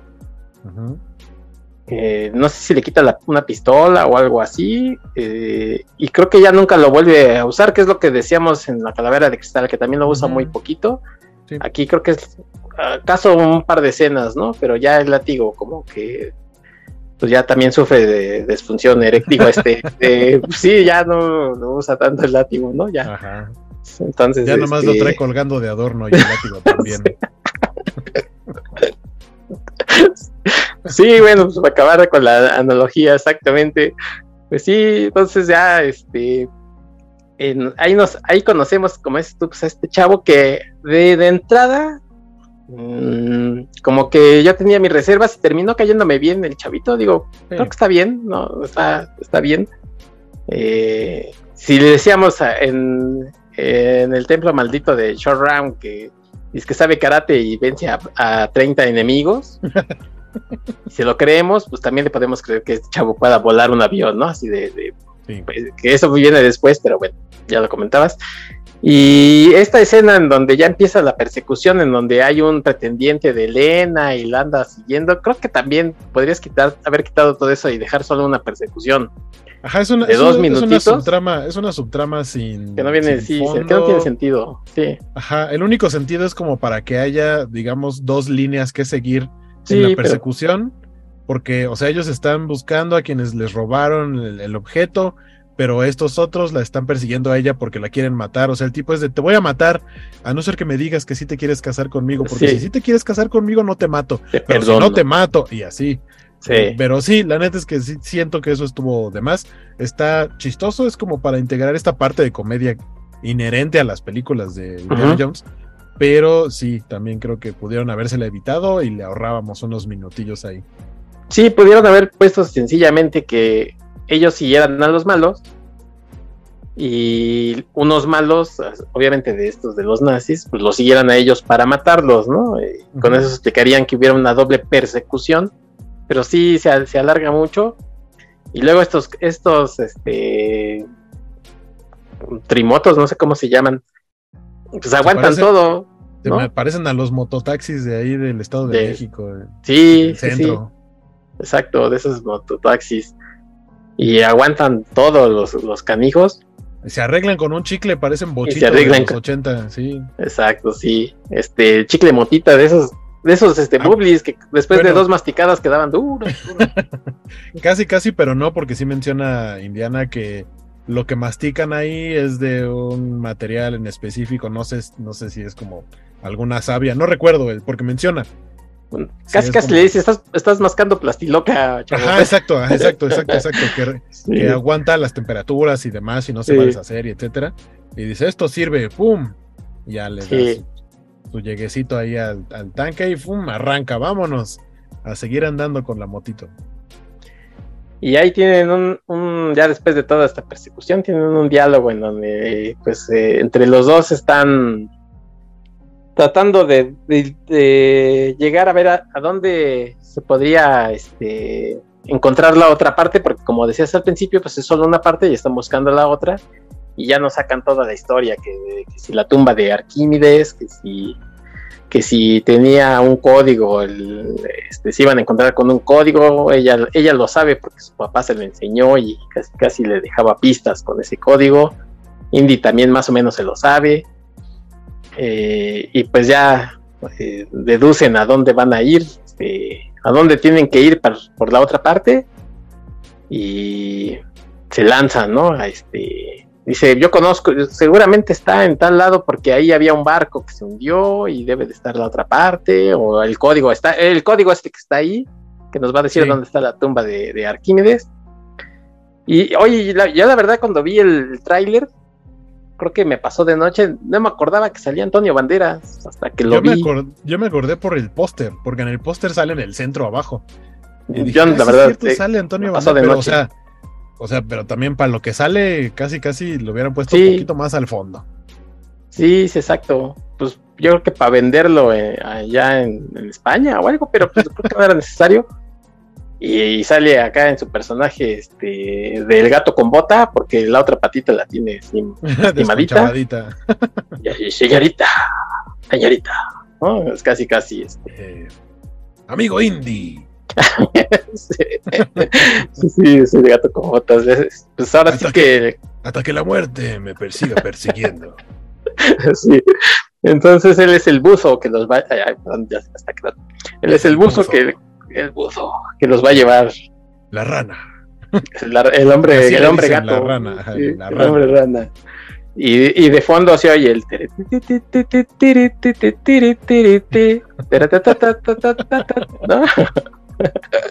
Antes de aventarse tienen que tomarse una cubandera. Sí, sí. por cierto, también sale el, otra vez vuelve a salir el grito Wilhelm este, sí, exacto, sale en la primera escena, en la de la persecución en el tren, a uno de los que empuja y sale volando. ¡Ah! Sí, si usted oyó nuestro... Wilhelm, pero, pero adoro que lo utilicen. Pues si usted oyó nuestro episodio anterior de Indie de la calavera de cristal, pues ahí lo puse doble para que ya se acuerde de, cuál es el grito Wilhelm. que es una constante, ¿no? De, las películas de indie, en todos lados tiene que salir. Así es que. En Star Wars también lo usan, aunque creo que en las últimas ya no. Creo que dijeron como de, no, ya no le vamos a usar y yo, pues, ¿qué? Eh, Se les hizo así. Pero a mí me gusta mucho cuando Somos muy serios. Ajá, sí. Le da saborcito especial, ¿no? Y los ayuda ya, bueno, pues vemos a su tripulación, los llevan acá, que el, que el oxígeno. Cuando se van a aventar, me parece que por lo menos el momento para mí de la película más chistoso, por lo menos el que más me hizo reír, pues es un poco como cotorreo de parte del niño, porque el niño dice, pues yo no me voy a aventar porque una, soy niño, dos, no sé nadar. Entonces yo desde aquí los veo. Decide, ah, sí, se tienen que aventar con los tubitos y que el oxígeno, no crucen los cables como en cazafantasmas y demás. Este, y les dice, ah, bueno, ¿y esto para qué? Es que tienen que pasar por donde hay anguilas. ¿Anguilas? Y dice, sí, son unos, unos este, peces ahí, este, que dice que parecen, yo, que son como, víboras. no acuerdo con qué los. Serpientes o víboras. Serpientes. pero el niño, es que el niño es el que dice, ah, yo los veo que parecen más como serpientes, Indiana. No parecen serpientes, porque sí. justo así de, no me metas la idea en la mente, porque aunque no son, pues me va a dar mello. Eh, eso me pareció muy chistoso que tuviera que prácticamente enfrentarse a serpientes marinas. Sí, y en otra, eh, en una de esas escenas, como dices tú, de eh, digamos la noche, la noche antes de que ya vayan a aventarse a, a buscar el barco hundido, tiene una plática ahí con Elena en la que le dice, pues están platicando de qué chuladas hace este aparato de la anticitera. Y eh, tiene también un diálogo, pues sí, muy, muy emotivo en el que el Indy le dice, pues yo eh, viajaría en el tiempo para, evitar que mi hijo se fuera a la guerra, ¿no? Ah, bueno, ya desde antes sabíamos que, que Mott Williams o, Henry Jones III estaba muerto porque cuando lo está buscando la policía, este, creo que antes ya lo habían mencionado de alguna manera, pero me recuerdo que cuando lo está buscando la policía dicen, y se dice que anda, este, o sea, desde que se separó de su esposa y perdió a su hijo, anda como... Ajá, perdió a su hijo, ¿no? Ajá, o sea, desde ahí sabemos que ya Mod eh, había fallecido. Y aquí es donde habla un poco más, o sea, eh, explica un poquito más sobre qué fue lo que sucedió. Y pues tal cual, eh, es otra de las partes emotivas de la película porque pues te hace, aunque no te haya caído bien, aunque no te haya caído nada bien el personaje en la, en la de la calavera de cristal, eh, no deja de ser el hijo de Indiana Jones, ¿no? Lo que nos presentaron en las películas. Y aunque al mismo Indiana Jones no le cayera bien su hijo, era su hijo. Sí. Entonces, que de pronto aquí te digan es que él se enlistó en el ejército y se fue a, a la guerra y pues no la libró, ¿no? Y se murió. Y eso también siento que es un poco como parte del sello del director de meterle seriedad a, las películas, es esta parte de seriedad de, o sea, porque no es lo mismo que escuches que se haya muerto en la guerra y que eso le haya afectado, obviamente le afectó a un nivel profundo emocional a Indiana y después no pudo, su misma depresión no pudo sobrellevarla para mantener su matrimonio con Marion, o sea, se terminaron distanciando y peleando al nivel que Marion decide irse. Y por eso es que vemos que le pide el divorcio, le está pidiendo que se separen, aunque él no deja de usar la argolla. De eso sí me di cuenta casi desde el principio, es como, si ves que ahí está la solicitud de separación de Marion, eh, pero él nunca deja de usar la argolla, entonces obviamente entiendes que para, o sea, él la sigue queriendo, no fue, no fue idea de él y no está muy contento con esa idea, pero ya después aquí en esta escena explica el por qué, qué fue lo que sucedió, y también todo este lapso entre la subasta y por lo menos hasta aquí donde llegan con, Antonio Banderas, le sirve también al personaje de Elena de entender por qué no está chido lo que está haciendo, porque se lleva entre las patas y tiene un daño colateral de, personas que pues, importan, ¿no? A final de cuentas, son, son personas que importan y que son cercanas a ella, o que las, las otras personas a las que está afectando tiene, tiene personas cercanas eh, eh, que, que, sus vidas están siendo eh, afectadas. Y eso como que le empieza a hacer eh, un, proceso de madurez que hace que al final eh, eh, termine, pues obviamente dejando de lado un poquito lo que vimos también en, en, en, la última cruzada, con la idea de, que estaban buscando el santo grial y al final de cuentas, ¿qué importaba más? Pues salvar a su papá, que el santo grial en sí, ¿no? Por mucho que sea el santo grial. Y acá es un poco lo mismo. Pero no le pasa a Indiana. Indiana ya aprendió eso. Lo que le pasa es a, al personaje de su ahijada, que ahora no siento que sea como su heredera, sino como una nueva compañera de aventura, en esta aventura en particular. Sí. Y sí, o sea, ahí, ahí como que cachas que ya estos personajes que estaban juntos en, el, en la misma dirección, pero con diferentes motivaciones y con diferentes finalidades. Aquí como que ella ya va entendiendo un poquito más del por qué es como es Indiana o de la manera de pensar de Indiana. Sí, es esto que mencionas de, este diálogo eh, con, con, Elena y que nos enteramos qué pasó finalmente con, con su hijo. Si, si, no te duele por, por el hijo, si te duele, pues obviamente por la relación entre Marion y, e indie. Entonces, ah, por, lo menos sí hay una parte ahí emotiva de, la, de la charla esta. Y esto que cuentas de Elena, sí, ella también va cambiando, porque creo que al final, a pesar de que veía que su papá y su padrino, pues para ellos eh, la cuestión arqueológica era muy seria y muy importante, creo que para ella era como, hasta cierto punto, como un juego, ¿no? Entonces, pues por eso vendía las cosas, como que no le prestaba tanto atención para, ella eran unas bonitas reliquias y las voy a vender. Y ya va viendo que hay cosas como más serias, ¿no? Eh, este, incluso como más aventura y también eso de, le va abriendo como, como los ojos a, otras cosas, no nada más a su interés este, personal. Y, y, pues creo que se va construyendo muy bien este personaje, o sea, desde como, como la chica, repito, tiene carisma, entonces eh, van construyendo muy bien al personaje de que si al principio como es así como que ah no me cayó tan, no me cayó tan chido que dejar allá a Indy y ande vendiendo las cosas como si nada, pero lo van construyendo muy bien.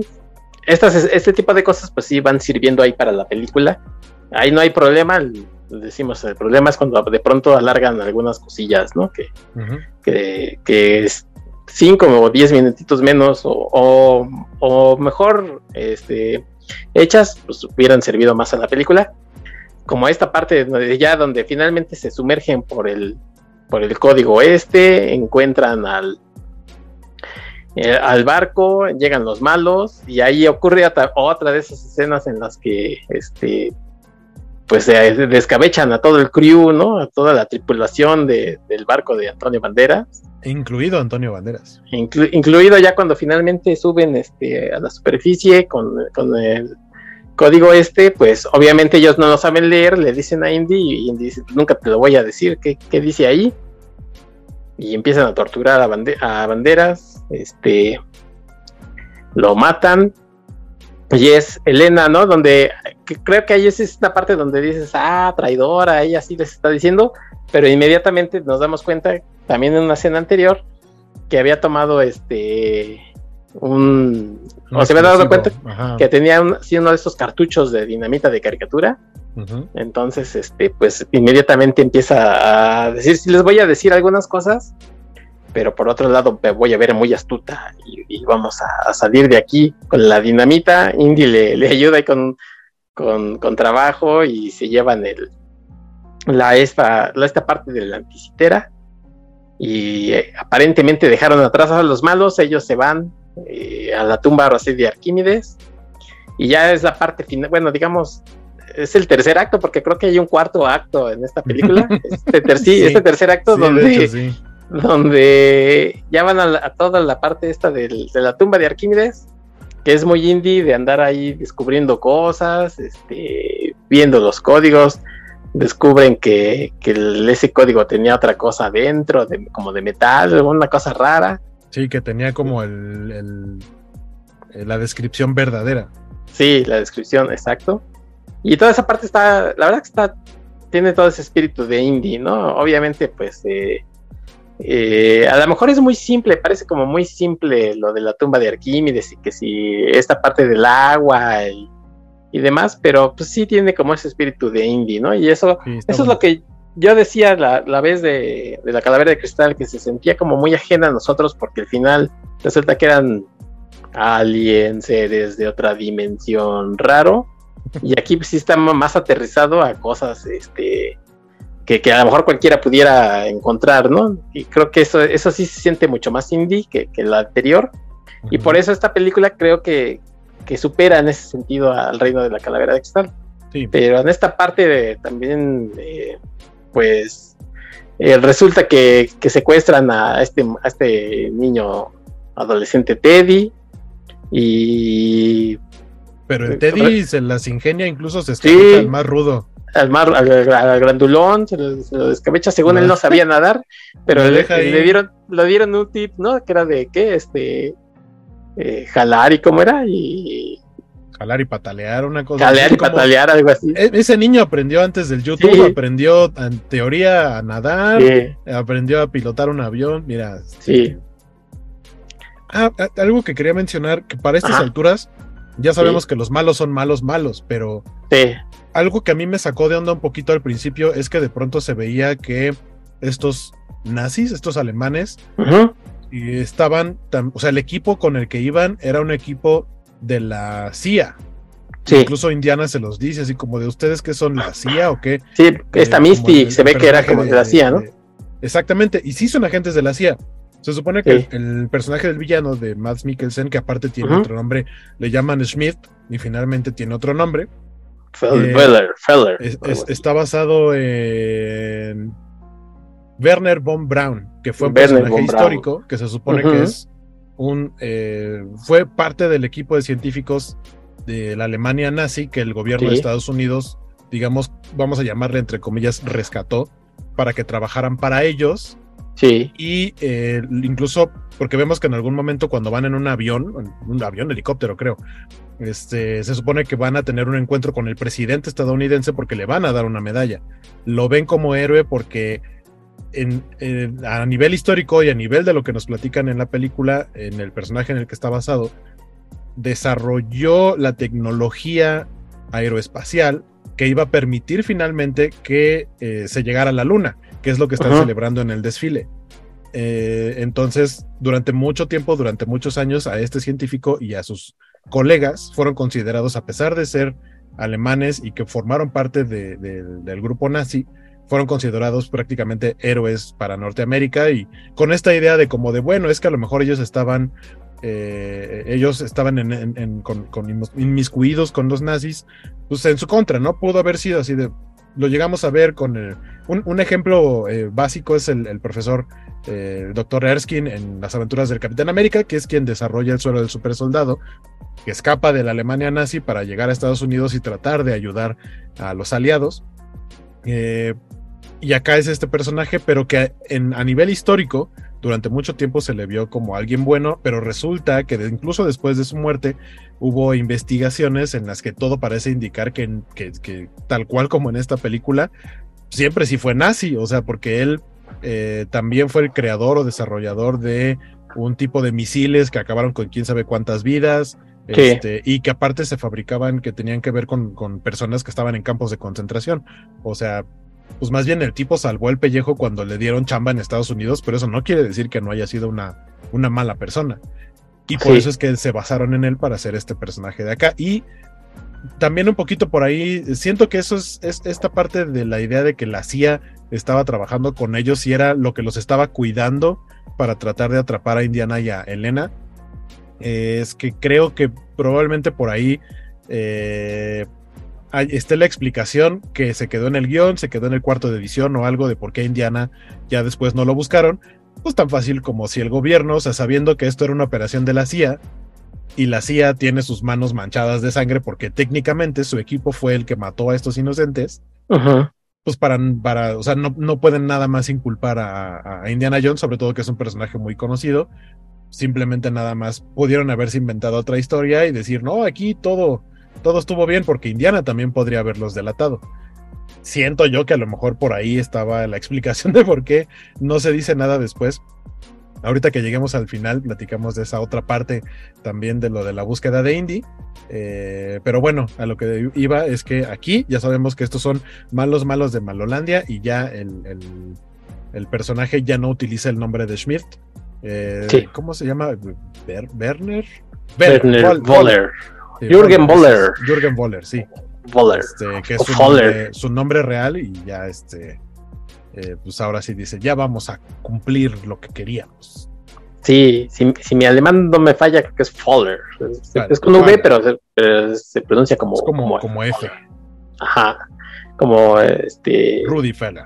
Como Rudy Faller, que era Faller, pero Bueno, oye, sí, este personaje de, de, Werner von Braun, por ahí hay un cómic de Jonathan Hickman que se llama Manhattan Project. por ahí sale este, este personaje y, eh, y, sale precisamente con Oppenheimer, que eh, en estos días también ya se va a estrenar su película de Oppenheimer. La de cómic está muy loco porque es una versión alternativa y, muy, muy eh, fantasiosa de, los personajes esos que estaban ahí. Lo de la bomba, sale un Einstein, creo que tiene un gemelo. Muy, muy loca este ese cómic. Si tienen chance de darle una, una mirada. Pero sí es de esos personajes en los que los gringos le quisieron lavar la historia así de, no, se unió al partido nazi, pero pues porque si no se unía, pues, pues me lo descabechaban, pero en realidad era bien buenito y, daba limosnas este, a los pobres con billetes de a, de 10 dólares, ¿no? Sí. pero sí, en el fondo, pues sí era un, gandallón allá en su, en su tierra. Eh, regresando a lo de la tumba de, de Arquímedes, pues ya la encuentran y encuentran una cosa como medio rara, que es que tiene un reloj de pulsera, ¿no? Y se quedan así de... Ajá, exacto. ¿Qué onda? que Yo por un momento pensé que a lo mejor este, ese cadáver que estaba ahí hasta el final iba a ser eh, hasta indie, una cosa así. Dije, sí, también yo dije, sobre todo por cómo se empieza a desarrollar el final. Sí, sí, sí, ah, eh, sí, mejor me estoy adelantando un poquito, pero sí, que pues sí está raro lo de este reloj de pulsera. Eh, obviamente los encuentran los malos, les, quitan ya todo el, ahora sí ya las dos partes de este vial del destino y pues lo van a usar para, para viajar según ellos en el tiempo. Ese es un sello, es muy Indiana Jones, que después de todo el proceso que hicieron para encontrar el MacGuffin, la parte importante que estaban buscando, sale así tantito, asoman la cabeza como perrito de las praderas y ya traen una pistola en la sien diciéndoles, mm, ya nos hicieron la tarea, cáiganle con lo que encontraron. Oye, por cierto, ya no estoy de acuerdo porque mucha gente se quedó con esta premisa de... Eh, de Big Bang Theory, donde decían, es que si, si Indy no, no hizo nada en Cazadores, porque al final los nazis en todos modos hubieran muerto, este, pues no es cierto, porque gracias a Indy, él, él es el que saca realmente este, el arca de la alianza. Entonces mucha gente se queda así, pues, Indy no sirvió para nada en toda la maldita película, porque al final se murieron los nazis por abrir la, el arca, y no, o sea, creo que en, muchas de las películas es gracias a Indy que dan con las cosas, ¿no? independientemente que al final estén los, malos. Sobre todo en el caso de, el, eh, el, arca, la última cruzada y aquí, es gracias a todo lo que hizo Indy, este, que se descubren las cosas, ¿no? Y la otra, la otra cosa que que se eh, hablaba mucho antes del estreno de la película es que el personaje de Elena, de Phoebe Waller-Bridge, iba a ser en realidad, eh, como ya ahora sí la heredera, porque eh, lo de Shia LaBeouf pues, no pegó, ¿no? Entonces, como Indy ya está viejito, mucha gente estaba diciendo, ah, yo no voy a ir a ver la película porque seguramente ella va a ser la que va a hacer todo. Y este Indy, pues ya nada más va a estar ahí como de como asesorando, ya no va a hacer nada, este, es un pretexto para que ella continúe con, digamos, por decirlo de alguna manera, con el legado, y yo no lo vi pues, para nada así, ¿no? Es como decías tú, es una compañera de aventuras. Ajá, es la compañera de aventuras de esta aventura en particular. Sí, y pues para nada se ve que ella vaya a ser como ahorita, ahorita voy a decir otra cosa al final, pero si no, e, ella está bien en su papel y para nada quiere robarle protagonismo a, Indy. Ni, quiere, ni eh, creo que sí, ni creo que ni queriéndolo se lo hubiera robado. Sí, tiene, a lo mejor sí, obviamente tiene que intervenir en, escenas y en cosas, pero no, no, no es que ella haya descubierto ni, ni haya hecho todo, ¿no? Entonces, este, sí, esta cuestión de, de, de de que le ponen gente y es más bien este sus compañeros más que ahora sí este ya va a ser el, continuador como pasó con Shia ¿no? Que al final creo que mucha creo que mucha gente entre que nos caía mal y pensamos que sí iba a ser el continuador de lo de Indy, pues peor nos caía, ¿no? Y al final como repito y lo dije en el episodio de, anterior de Indy, pues como no pasó nada, ya cuando vi la película fue así como que, ay, pues estaba bien el chavo. Pues total, total, ya no hizo nada. Y aquí, bueno, pues eh, ya descubren la tumba, les quitan el artefacto, están a punto ahora sí de, van en un avión. Bueno, llegan a este aeropuerto en donde se suben en un avión y Teddy los está siguiendo.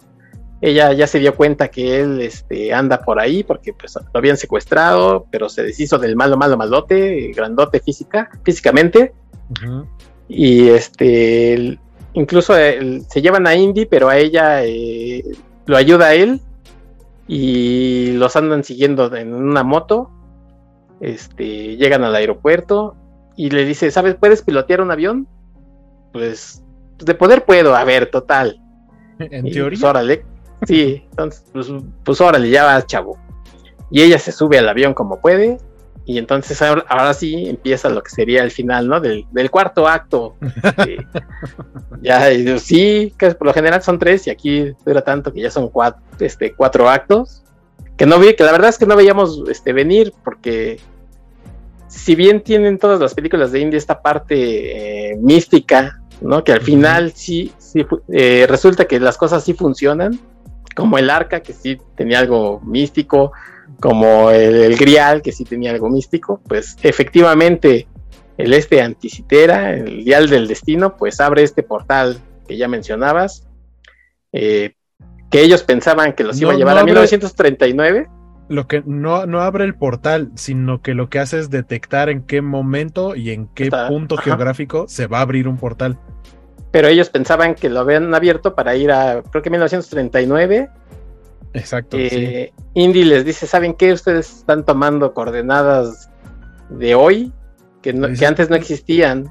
Lo que pasa, ajá, lo que, lo que explica Indiana es, dice, es que no hay manera de que Arquímedes haya estado consciente de la deriva continental. Por lo tanto, el cálculo que él tenía para este portal, o sea, sí tiene el cálculo para que se va a abrir un portal, pero cambia totalmente la, digamos, la configuración Exacto, el destino tanto en tiempo y en lugar. Entonces, pues atraviesan el portal y sí terminan llegando a otra parte en el pasado, pero no a la que ellos esperaban. Sí, y Teddy lo sigue también en su avioncito ahí de... Que, es otra parte que yo tampoco entiendo. Estaba un señor ahí dormido, que era el piloto de ese... Era el piloto de, esa avionetita. ajá, esa avioneta. De esa avionetita que nunca se enteró hasta... Pero además nunca se entera, nunca se da cuenta que, que arrancan, nunca se entera que se elevan, ya hasta cuando van a a atravesar el portal es cuando se despierta. Sueño, sueño pesado, sueño pesado. Sí, sí, sí, así, pasa a veces. Y aparte, o sea, supongo que a cualquier persona le pasaría lo mismo, porque uno diría, no, pues ahí le dice quítate chamaco y él agarra el avión. Y no, nada más se queda como espectador, así como, ¿qué está pasando aquí? Pues sí, si tú ves que atraviesas un portal y llegas ahí a una guerra de hace muchos cientos años, pues por supuesto que también te quedas con los ojos de tachecito y diciendo, ¿qué demonios pasa aquí? Sí, y, llegan a esta guerra, ¿no? De, ¿Cómo se llama? Es, eh, ¿Te acuerdas del lugar? De, en Grecia es... Eh, bueno, pues es una guerra y... sí, están, están peleando, que no es la guerra de Troya, obviamente. Este, empieza con C, pero bueno, ahorita les decimos. Y eh, pues obviamente los nativos ahí de, de ese lugar de, de, Grecia, sí es un lugar por Grecia. Este, dicen que son dragones, ¿no? Y los empiezan a atacar. Los malos, los nazis, pues los empiezan a disparar como defendiéndose. Y por fin aparece ahí la figura de, Arquímedes que anda armando su, relojito este, su, su anticitera, pero sabe que le falta algo, ¿no? Y como que dice, algo, está, algo me falta, algo va a suceder cuando ven los aviones estos de, de tanto de Indy como el de como el que anda volándote es este el asedio de Siracusa. Ah, en Siracusa ya es Siracusa, sí. Sí, de hecho, que de hecho, que de hecho hay el chiste de decir, ¿dónde vamos? A Siracusa, dice, pero Siracusa en Grecia, no, no Siracusa, creo que es una ciudad, un lugar así en Estados Unidos. Sí, y aquellos sacados de onda, ¿no? Porque pues, ellos pensaban que iban a llegar, eh, ahora sí que a donde pensaban que en 1939 en Alemania, y pues no, se regresaron dos mil años y no llegan a este lugar al azar. O sea, de hecho, hay un momento en el que dije, ah, esto, o sea, finalmente el dial es algo así como el, el condensador de flujos o el tablero, ¿no? De, de, Lorian como así de no. el día, la hora. sí, así, y ¿no? Así de, nada más tienes que ir a 88 millas por hora, se abre el cielo y llegaste. Eh, pero algo, hay algo muy importante que siento que le faltó como más énfasis al momento en el que lo dice Indiana, porque dice que, o sea, no llegaron ahí al azar, sino que lo que hizo Arquímedes fue que él no podía completar su obra, entonces lo que hizo fue completar lo que podía, pero para que alguien en el futuro sí pudiera terminar de armarlo, y, pero lo que hizo fue eh, no, no que pudiera detectar diferentes aberturas, sino que la única que pudo detectar era esa en específico para que pudiera llegar a ese punto y él pudiera ver. Es una especie de paradoja, porque entonces estaba está destinado a ser un, loop, un, bucle, porque así él recibe su pieza ya completa y eso le hace ver cómo puede terminarla, entonces la termina y pasa otra vez todo el tiempo y digamos que, digo, ¿no? Se vuelve un círculo. Sí, o sea, nunca, nunca, estuvo, la máquina nunca estuvo diseñada para viajar en el tiempo a otro lugar que no fuera ese, a otro tiempo y lugar que no fuera ese. Y es ahí donde yo, yo lo llamo Indy conoce a Terminator, porque es más o menos lo que pasa. Si, si el Terminator no viaja a esa época y no se queda el, brazo del Terminator, Exacto. pues nunca hubieran creado este eh, a, esta inteligencia artificial y no se hace el Terminator y no viaja al pasado y así el círculo, como dices tú. Y, y bueno, pues al final matan a todos los malos, este, entre, entre los que están ahí en la guerra y los que van. Por cierto, que a Indy le dan un balazo. Ajá, antes en el avión a Indy le, dan un balazo y ahí se Le dan un balazo y para sus 70 u 80 o los que tenga, se aguantó muy bien el balazo porque se anda desangrando y quién sabe cuánto tiempo pasa, se pelea todavía ahí un poquito con, con estos cuates. Sí, le dan el balazo cuando, cuando técnicamente lo secuestran, cuando ya se lo van a subir pues, al avión. Es un, es un buen es, un, es un buen rato aparte, sí el, rato que lleva con el balazo es muy Además se lo dan y no, y no le ponen, no le ponen, no, le hacen, no le hacen un torniquete, o sea, sí te lo dan a entender como fue arribita, fue como por el hombro, no sé. El homóplato le llaman. Ándale, sí, sí, sí. Eh, pues como de, vamos a suponer que Pura carnita la atravesó. tiene mucha sangre indio. Era una bala muy delgadita, entonces el hoyo hizo que no saliera tanta sangre. No sé. Era, era esa parte también sí dije, mm, o sea, yo sé que Indiana tomó agüita del grial del, santo grial, pero, pero no, no estiren, no estiren la fantasía, por favor. Sí, bueno, pues ya al final los malos, como siempre, pierden. Pero hay, un, hay una última escena, bueno, no última escena, pero esta escena donde están ahí en, este sitio de Siracusa, que Arquímedes los se encuentra con ellos. Y también hay una Arquímedes, Arquímedes se encuentra con el ya muriéndose este Faller sí. y le roba su reloj. Le roba su reloj. De ahí vemos dónde obtuvo el reloj que se veía. y, ya, y yo así, ah, bueno, entonces ya tiene menos sentido. Sí. Sí, pero fíjate que aún, aún así, este, empieza esta escena en la que Indy dice, yo me quiero quedar aquí y se ve muy mal. Y te acuerdas que en el último episodio ambos decíamos de, las cosas que iban a pasar. esto y esto y esto. Y lo que no va a pasar es que no se iba a morir. Y dije, no se va a morir. Y yo así de, Indy, no me hagas quedar mal, por favor. ya lo dije en el programa. no, yo ahí estaba todavía piel y estoico. Dije, ahorita va a pasar algo y este güey no se me va a morir. Porque aparte. Sí, no, pues yo también pensaba eso, pero yo decía, no me hagas quedar mal, mano. O sea, pensando en el concepto del, del efecto mariposa y demás, el hecho de que se quedara, aunque se quedara solamente a morirse en ese mismo momento, probablemente hubiera cambiado cosas en el tiempo. Sí. Que, que, de por sí ya tenemos ahí un problema con. O sea, es un loop, a final de cuentas, ¿no? Es el círculo queda cerrado, entonces técnicamente no hay fallo ahí porque estuvo destinado a ser así desde el principio. Podríamos pensar que a lo mejor esa potencial muerte de Indiana Jones también estaba pensada así, e incluso el cómo lo pide, porque dices que yo me quiero quedar aquí, quiero ser parte de la historia. O sea, siempre me tocó estudiar, pero ahora la puedo vivir, la puedo ver, o sea, aunque sean mis últimos momentos, puedo estar eh, vivo, presente, viviéndola, viviendo la historia. Pero no contaba con la astucia. sí, de, Elena. Y además, este, la verdad es que está padre la, escena emotiva así de Indy. Ya, mira, ya, ya no tengo. Además, por todo lo que le había dicho Elena de eh, mi hijo ya no está, eh, Marion ya no quiere estar conmigo, pues ya no tengo nada, ¿no? En, el, en mi presente. Pues déjame, déjame quedarme aquí, este, mis últimos alientos, o igual y si me recupero, lo que sea aquí, don, don Arqui, porque así le dice Don Arqui, este, igual y me cura y pues, puedo, puedo hacer algunas cosillas. Y Elena así de Nel, te regresas conmigo. Este, tienen por ahí un diálogo, bueno, no diálogo, porque le, dice que le explican a Arquímedes como en griego, yo como que a mí se me que a pesar de que hablaban en griego, este, ya sea actual o antiguo, que es muy parecido, se los digo porque yo llevé griego en, el CCH, entonces oh. ah, eh, pregúntenme algo de en griego y, les voy a decir que no sé con seis la materia, pero eh, sí, entonces eh, yo, en todos modos, la cara de Arquímedes es así como que, como que están diciendo algo que sí me suena, pero no es exactamente, es como si hablara, como si se desapareciera ahorita Cervantes y hablaran con él, pues no es exactamente el mismo tipo de español. Pero creo que sí se da a entender. Se daban a entender, ajá, entonces, y también eh, ellos, pues, eh, te digo, tienen esos conocimientos, sobre todo Cindy y ella por, por, su papá, y le están diciendo, no, no le haga caso, este, nada de que se queda, y pues aquel, el viejito necio de, no, ya, ya me quiero quedar, y no, tú déjame, tú déjame, ¿no? Así de, pues ella termina noqueándolo para, para regresarlo, ¿no? A su, a su tiempo. Y pues ya, entonces eh, todo, todo encajó, como, como dices tú, todo este loop encajó.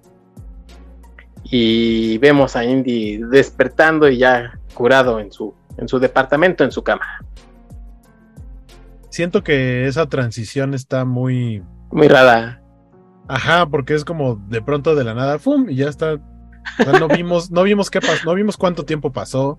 Oye, ¿Qué pasó en ese Inter? Él pega más fuerte que Mike Tyson porque lo noqueó, pero la noqueada le duró como 15 horas, ¿no? Entre, entre que regresaron a, no sé, supongo que al mismo aeropuerto donde se fueron. Esa es otra. Y luego, viajó, o cómo, ¿no? Y lo llevaron directamente al departamento. o sea, no lo llevaron a un Lo cambiaron, lo curaron. Indy, la, la, y lo que decía hace rato de cuando se fue, lo estaba buscando la policía, poco en el aeropuerto lo recibieron y, oiga, estamos buscando a, Jones.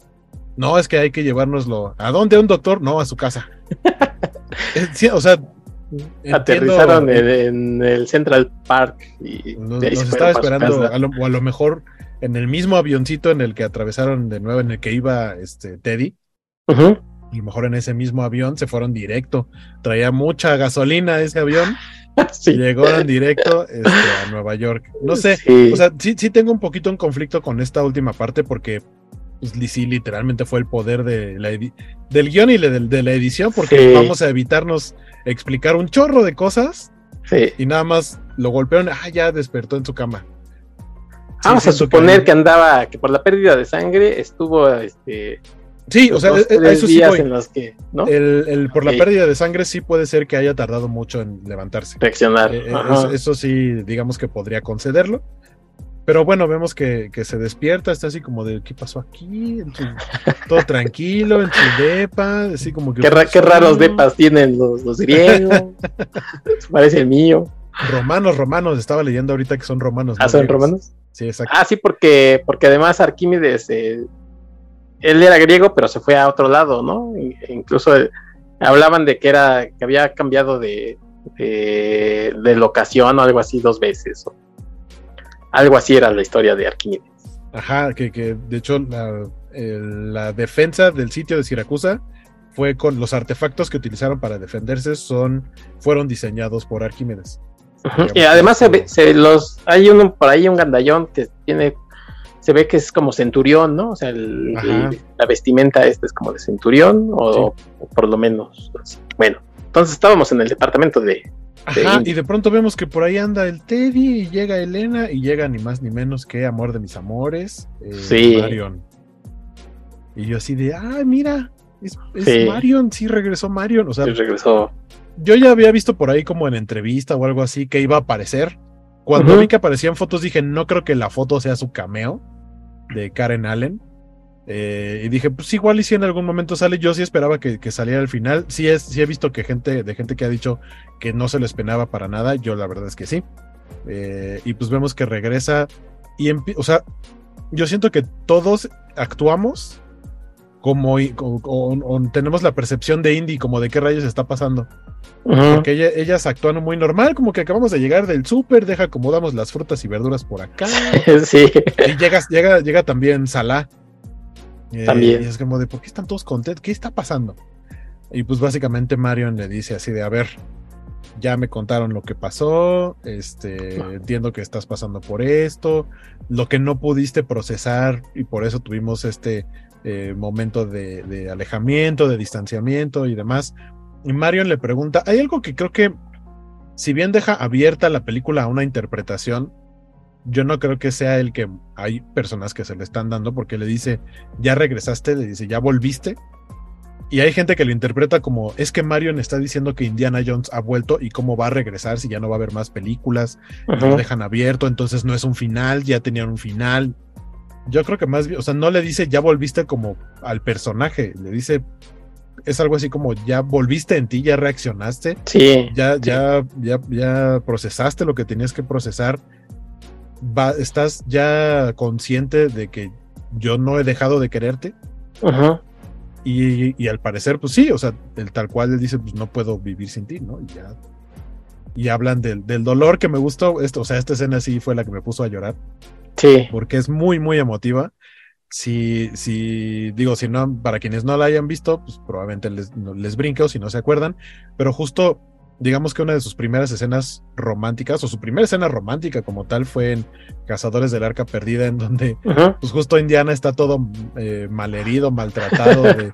Los, los tumbos y golpes que traía por ahí, Marion lo está curando y él pues está de chillón, ¿no? Diciendo, ah, me duele, ah, sí, ya deja de moverte. y le dice, a ver, ¿dónde no te duele? Y le dice, acá, ¿no? Y le empieza a señalar. Y le da un besito y dice así como de, ah, caray, esto ya tomó otros tintes. Y aquí repiten lo mismo, ¿no? Así de, es que todavía duele, así de, dónde no te duele? No, pues me duele. Pero al revés. Ajá, exacto. Y, repiten esta dinámica que me pareció fantástica, la integraron súper bien. Digo, todo esto eh, ya tuvo por ahí la buena idea Elena de decir, niño eh, y Salah, vámonos, esto es, vamos a dejarlos solitos. Sí. Este, y ya. Se van ellos, están ellos dos solos, entendemos que hay una reconciliación. Me parece, o sea, técnicamente ahí es el, final, solamente vemos la toma desde afuera de, de su departamento. Vemos que se está, porque tienen colgando ahí en un tendedero, le dieron una lavadita y sacudida al sombrero de Indiana, porque siempre lo vemos todo este, también maltratado. Y este, y sí, o sea, cuando yo vi colgando ahí el sombrero, dije, ahorita va a salir la mano y lo va a agarrar, porque pues ese es el, la firma también, ¿no? del personaje, y en efecto, es lo que sucede. Y sí, la verdad me parece un final bonito. Eh, hay, he visto quejas que creo que tienen un fundamento, pero también creo que es una, pues, tal vez una exageración. El decir, es que Disney o Lucasfilm, porque lo mismo hicieron con Han Solo y con Luke Skywalker, de por qué me estás dando historias de personajes a los que yo admiraba cuando era niño, cuando eran, cuando estos personajes eran jóvenes y tuvieron un final feliz y de pronto los vemos ahora de viejos, este, pero, pero viejos que ni siquiera parece que tuvieron una, una adultez agradable, sino que los ponen como fracasados. Con el mismo Han Solo tuvo el mismo destino que, Indiana. O sea, se termina separando de, de su pareja Leia y Marion en este caso. Eh, y también tuvo que ver con la pérdida de un hijo, ¿no? De cierta manera, que no, o sea, ¿por qué me, dice, ¿por qué me pones a estos personajes que yo quería tanto, que a fuerza tienen que ser eh, desdichados, ¿no? Y, con todo, este, descuidados, con la barba ahí medio larga, despeinados, que se ve que a lo mejor ni se han bañado. Eh, pues tal cual, la palabra es tal cual, descuidados. Sí. Pues para mí nada más es un, juega con eso, o sea, fue parte de la historia, o sea, eh, hay otras historias que te hablan de, personas que sí llegaron a tener a lo mejor una buena vida, este, hacia su etapa de tercera edad. Pues acá simplemente fue para darle juego al personaje y que sepas que al mismo tiempo de que las películas tienden a ser optimistas, alegres, con humor y demás, pues no dejan de ser personajes humanos que tienen altibajos nos tocó ver un momento bajo para que después los volvamos a ver en un momento alto, en una reconciliación, eh, en un abrazo, demás. Eh, lo cual me parece bastante bonito, creo que es un final bastante bonito.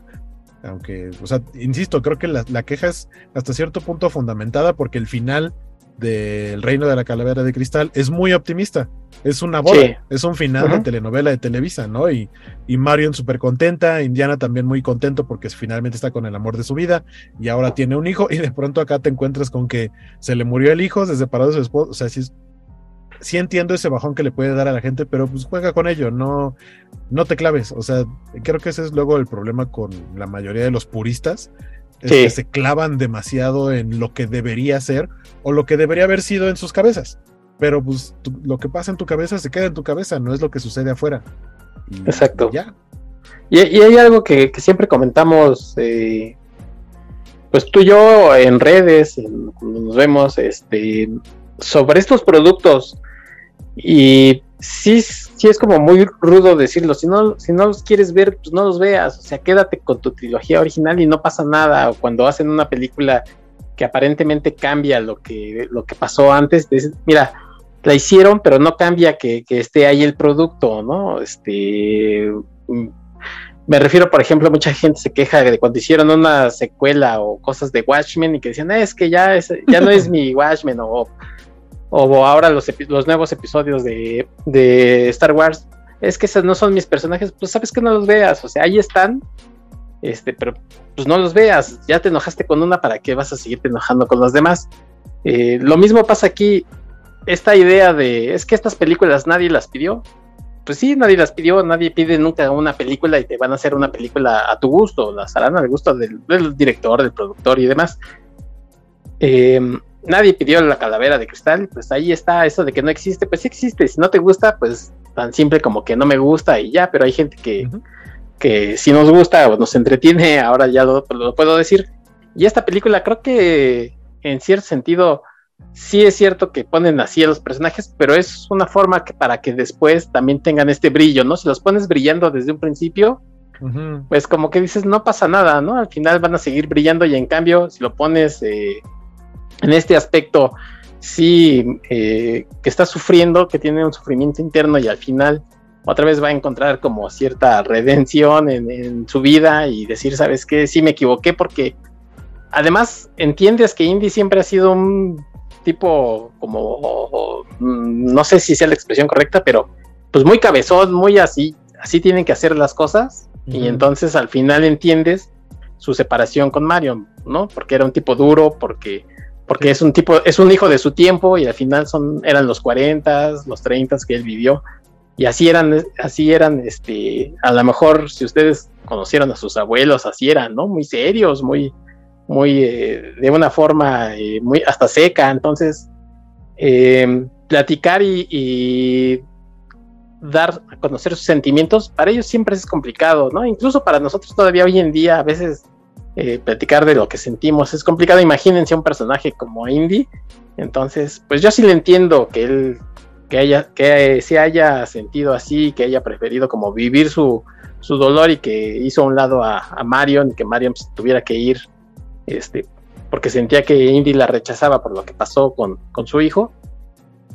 Creo que es entendible y sí, eso, eso, ese pretexto, yo siempre lo veo como pretexto de, es que Disney lo arruinó, Ah, para mí no es más que un pretexto de, lo que, pues a lo mejor tú no quisieras ver, pero pues ahí están los productos. Y ya, ya después de verlo, yo creo que eh, como lo estamos haciendo aquí, pues, le evaluamos las partes entretenidas y creo que esta película cumple en entretenimiento, tiene, tiene sus baches, tiene sus fallas, como muchas películas y como las de indie llegan a tener eh, por momentos las cinco, pero creo que en general eh, cumple la película, ¿no? O sea, sí es muy entretenida. Y la verdad es que yo no, yo no la voy a volver a ver en el cine, pero sí en algún momento la volveré a ver, este, pues cuando esté otra vez en la tele, ¿no? Porque la verdad es que sí me gustó y tiene esta parte emotiva.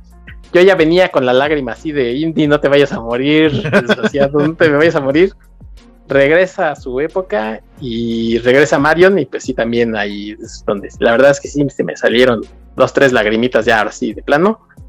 Esta parte que ya decía de, de Elena de Phoebe Waller Bridge que se decía que ella va a ser la, continuadora digamos del legado ahora de Indy. Pues mira el problema es que además la película está pasando por un mal momento financieramente.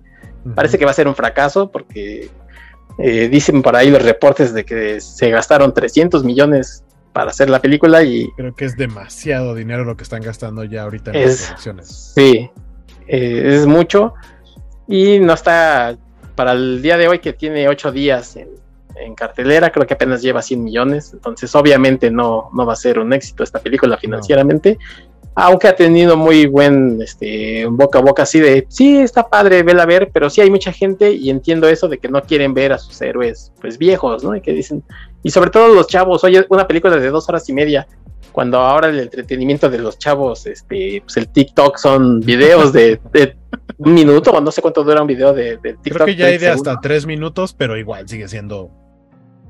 Sí, entonces si ya no es tu época, este, Indiana Jones, creo que lo fuimos a ver los, los fans, los de la nostalgia.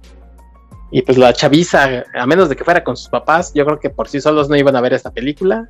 Y pues la está pagando, ¿no? En la taquilla. Pero yo creo que es un, buen es un buen producto, yo creo. Sí. Um, tanto Indiana Jones como muchas otras películas que están saliendo, blockbusters que están saliendo en, en estas fechas, eh, salen como, pareciera que es una tras otra por semana. Si cada semana sale una nueva, una nueva, una nueva. Y una de, o sea, por una parte, pues nadie va tanto al cine, hablando, por ejemplo, de familias. Y la otra, y la otra es que, pues, con los servicios de streaming, con lo poquito que se tardan en poner las películas, porque, por ejemplo, antes, hablando, eh, yendo de, base de la televisión abierta, por ejemplo, para que te pasen una película que ahorita está estrenando en el cine, para que la veas en Canal 5 o Canal 7, teleabierta, sí. tardan fácil de 3 a 5 años en que las puedas ver ahí, uno de estos blockbusters. Sí para que salgan en, cable, en cablevisión, dependiendo el canal, pero vamos a ponerle un canal eh, Star, lo que antes era Fox. Pues pone que sí pasa un año, tal vez. Pero ya están los servicios de streaming que te ponen las películas a los dos, tres meses que salieron en cine. Cuando antes las películas te duraban dos, tres meses en el cine. Y después tenías que aventarte un ratote para poder tener chance de volver a verlas. Entonces, pues ahorita ya simplemente es un, esta, ¿cuándo se estrena? No, pues ahorita, ¿y como cuándo irá a salir ya en Disney Plus? No, pues unos tres meses, me espero. Hay mucha gente que ya hace eso. Me espero, ¿por qué? Porque te sale más barato pagar la membresía eh, de, cualquiera de las aplicaciones de streaming a una salida al cine, sobre todo si vas en un plan familiar o por lo menos de pareja. En, en pareja, a ir al cine salvo, salvo que sea como el, Mastercard 2x1 o el llamado, el llamado combo pobres de los lunes que ya incluye el combo y así. Pero una salida normal al cine en fin de semana, eh, digamos, no sé, en una sala IMAX, que luego estas películas, por supuesto, que se disfrutan más en las salas, en las salas IMAX, en 4DX y demás, pues sí te andas gastando arriba de 600 pesos, 400, 400 600 pesos entre los boletos y lo que quieres comprar de palomitas, un refresco, el ice y los nachos, lo que sea. Y no es algo que, puedas gastar tan seguido y menos pensando en el... La próxima semana se estrena la que sigue, ¿no? Hablando la que sigue. de que si quieres estar viendo blockbuster seguido, pues la gente se va a esperar a verlo en streaming y por eso no está teniendo el resultado en taquilla y no es porque sea mala la película. O sea, porque mucha gente sí va como, ah, es que Disney hizo no sé qué y la película es mala y por eso le está yendo mal. Le está yendo mal a esta, le, está, le, le fue mal a Transformers, le fue mal a Flash, le fue mal, eh, a la que no le fue tan mal fue a la Sirenita, pero también fue por debajo de lo estimado. Eh, la que sí se fue, pero terriblemente mal, fue la de Krakens contra Sirenas. Esa sí parece que no va a recaudar, pero casi nada. Eh, elementos, a, elementos no le fue tan mal, pero tampoco le fue bien. Y ahora viene Misión Imposible y viene Barbie, viene Oppenheimer. O sea, es un, como te decía, es una tan, tan simple como ver que Oppenheimer y Barbie estrenan el mismo santo día. Sí. Sé que es para públicos diferentes, pero también hay un chorro de gente que quiere ver las dos, entonces. Sí. Sí, ahorita las, películas eh, que mejor le han ido es Guardianes y la de Spider-Man, ¿no? Bueno, Spider-Man, ese sí ha sido un super éxito. Que también fueron un poco las que inauguraron la temporada. Entonces fue como, ah, venimos de un. Eh, de una temporada en la que no hubo tantos estrenos blockbuster La primera que sale, vamos a verla, Guardianes de la Galaxia, hitazo, aparte de que es una muy buena película. Sí. Y luego viene Spider-Man en cuestión de animada, como llamó la atención la primera, todo el mundo estaba esperando esta película, sobre todo porque se retrasó dos años. Entonces, después de, un retraso de dos años, claro que ibas a tener gente queriendo verla una y otra vez en, las salas de cine, pero pues ya le acumulaste muchas otras para los siguientes estrenos. Tendrían más bien yo, eh, yo pensaría que si plan, ah, Rápidos y Furiosos, la última también le fue mal también, para lo esperado. Eh, tendrían que pensar más bien en a lo mejor ya no meterle esa cantidad de presupuesto para poder volver a, algo que sea, le sea redituable y con ganancias buenas, o no estrenar tantas cosas tan seguido. Porque más allá de que si ya hay cansancio, por ejemplo, de las películas de superhéroes, más allá de eso, probablemente si haya un cansancio de productos blockbuster, no solo de películas de superhéroes. Sí, porque mientras ofrezcas buenos productos, pues la gente va a ir a verlos. O sea, eso del cansancio, no, yo no lo entiendo. Eh, entiendo que la gente no quiere ir a ver una buena película. Si dices, oye, Flash no está tan buena, tiene malos efectos, pues la gente dice, me espero mejor, porque si parece película de Canal 5, pues me espero mejor a verla en mi, casa. Exacto. Que no son malas películas. Indiana no es una mala película, es entretenida.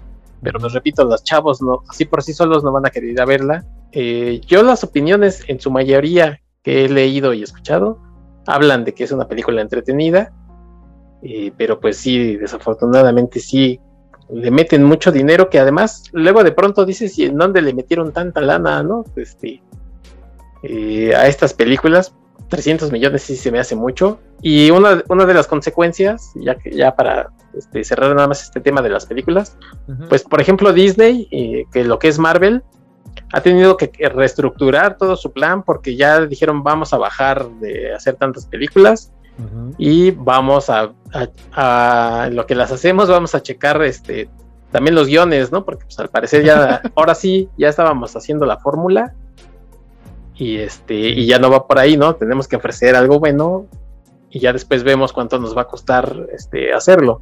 Pero ya no vamos a meter 10 películas al año, mejor nada más 3 como antes pero sí tenemos que reestructurar esto porque de pronto como que la gente sí ya nos está acusando de que hay un cansancio, pero más bien yo repito que es esta cuestión de que si no ofreces un buen producto, pues obviamente la gente no va a responder ¿no? a ello. Y, las consecuencias de que a Indiana Jones no le esté yendo bien es que yo creo que ya no va a haber otra película de Indy, independientemente de que obviamente Harrison Ford ya es un, ya está bastante grande, pero no lo creo, no veo factible una película de Elena aunque sea como un spin-off de, de indie.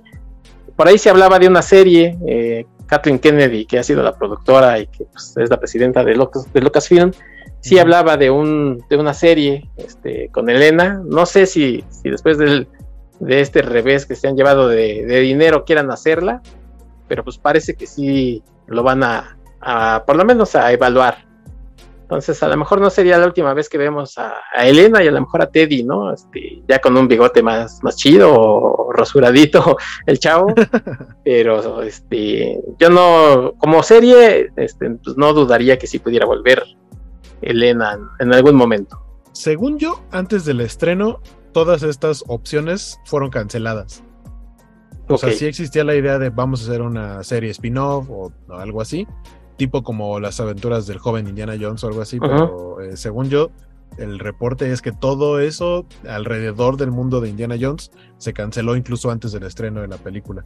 sí, y ahora con, con, esto, pues sí, peor. Y sí, el mismo Harrison Ford, o sea, dijo, ha dicho dos cosas. Una es, cuando sea mi última película de Indiana Jones, nadie más lo va a hacer. Esa es una. Y la otra es que sí dijo que esta iba a ser su última aparición como Indiana Jones. Entonces, Sí. Yo diría que este ya es un cierre definitivo. Yo también lo pienso así. Y pues la verdad es que, que si tienen chance, si no la han visto y estaban esperando a mejor alguna opinión así de, oigan, ¿sí vale la pena verla? Sí, sí vale la pena verla. Sí. En el cine. Sí, vayan a verla al cine. Vayan a verla al cine y ya después nos cuentan a ustedes qué les pareció. Yo creo que también, como decíamos, de la calavera de cristal está toda la esencia de las películas de indie, independientemente de, algunas cosas que pues, no nos han gustado y que a veces no tienen explicación, pero en todas las películas de indie hay cosas que luego no tienen explicación, así es que pues vamos a darles chance y total, este, disfrutemos las partes simpaticonas Y Karen Allen dice que, pues que no le gustó tanto, sí le gustó su participación, pero ella esperaba un papel más grande porque después de la calavera de cristal, eh, la idea era volver a hacer otra película de indie, pero a los dos o tres años. Dice, no, no, no tantos años no a los después, 15. no a los 15. Entonces, cuando, se, cuando ya no fue las historias que querían contar dos o tres años después, que era con Indy, con su esposa, pues ya, que, ya no era lo mismo, ¿no? Pues, pero, pues la verdad es que sí es agradable ver a, a Mario, a Sala, este, y desde luego, pues a, a Indy corriendo, aunque ya corra así este, como pues, Mario. con mucho trabajo. Sí, como Mario. Hay una, hay una escena en la que sí creo que se nota un, un stunt cuando están en Tanger, pues se llaman esto, donde ocurre toda la persecución, donde se ve que Indy está corriendo casi al mismo ritmo de, de Elena y se ve que es un señor más joven. Se entiende, obviamente no iba a ser este que, a veces trae los efectos retrasados del sí. Pero bueno, pues ahí está la, la, opinión de Indiana Jones y yo te quiero agradecer que hayas platicado tres películas conmigo de, de Indiana Jones y que estés eh, ya más allá de tu tiempo, porque ustedes no lo saben, pero eh, Waco tiene ahorita también participación en Covacharla, en la Covacha. Y eh, busquen en los canales de la Covacha, estuvo platicando también ya de Indiana Jones con el gerente general de la, la Covacha, Valentín García, y las gemelas, la señorita Meloni Biscochan, también hablando ahí de Indy. Eh, un saludo también para Alberto Palomo, que anda, anda este, quejándose ahí en otros programas de, que, de, de la Calaf. Tú dile como quieras, Alberto Palomo, mientras le digas a tus amiguitos que nos escuchen, este, dile como se te dé la gana, no, yo no me enojo. Ah, gracias, Alberto Palomo, por escucharnos. Y a toda la gente que nos escucha, muchas gracias. Cuéntanos a dónde, a dónde te vas ahorita que acabes. Este, ahorita voy a la covacharla de Secret Invasion que justo hablando de los productos de Marvel y demás, la neta es que esta serie está bien aburrida.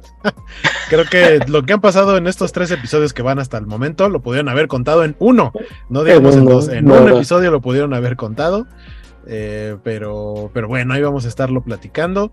Eh, y pues ya eh, nos, estamos escuchando en, otra ocasión para otro tema. me pueden encontrar eh, ya, probablemente no tanto en Twitter, porque el señor este, Pelón Musk eh, peló gallos, porque le está ganando, le está comiendo el mandado. Ahora, en donde empezamos a platicar es en, en Threads, eh, que básicamente es el Twitter de Meta, o sea, de Mark Zuckerberg, o sea, de Facebook e Instagram. igual como Skywalk, sí estoy igual en todos lados. en Facebook, en Instagram, en Twitter, en Threads, en en Snapchat, en TikTok, donde, donde sea estoy como Skywalk. Pues muy bien, y también busquen las redes de archivos temporales, ahí encontrarán las cinco películas de Indiana Jones y muchas otras cosas más. Yo soy Héctor McCoy, que les agradece que nos haya escuchado y te agradezco mucho, amigo, que hayas venido a platicar conmigo. Al contrario, muchas gracias a ti, mi querido Héctor. Nos estamos escuchando, platicando después. Ah, mañana. Prendan un porro. y váyanse a la luna.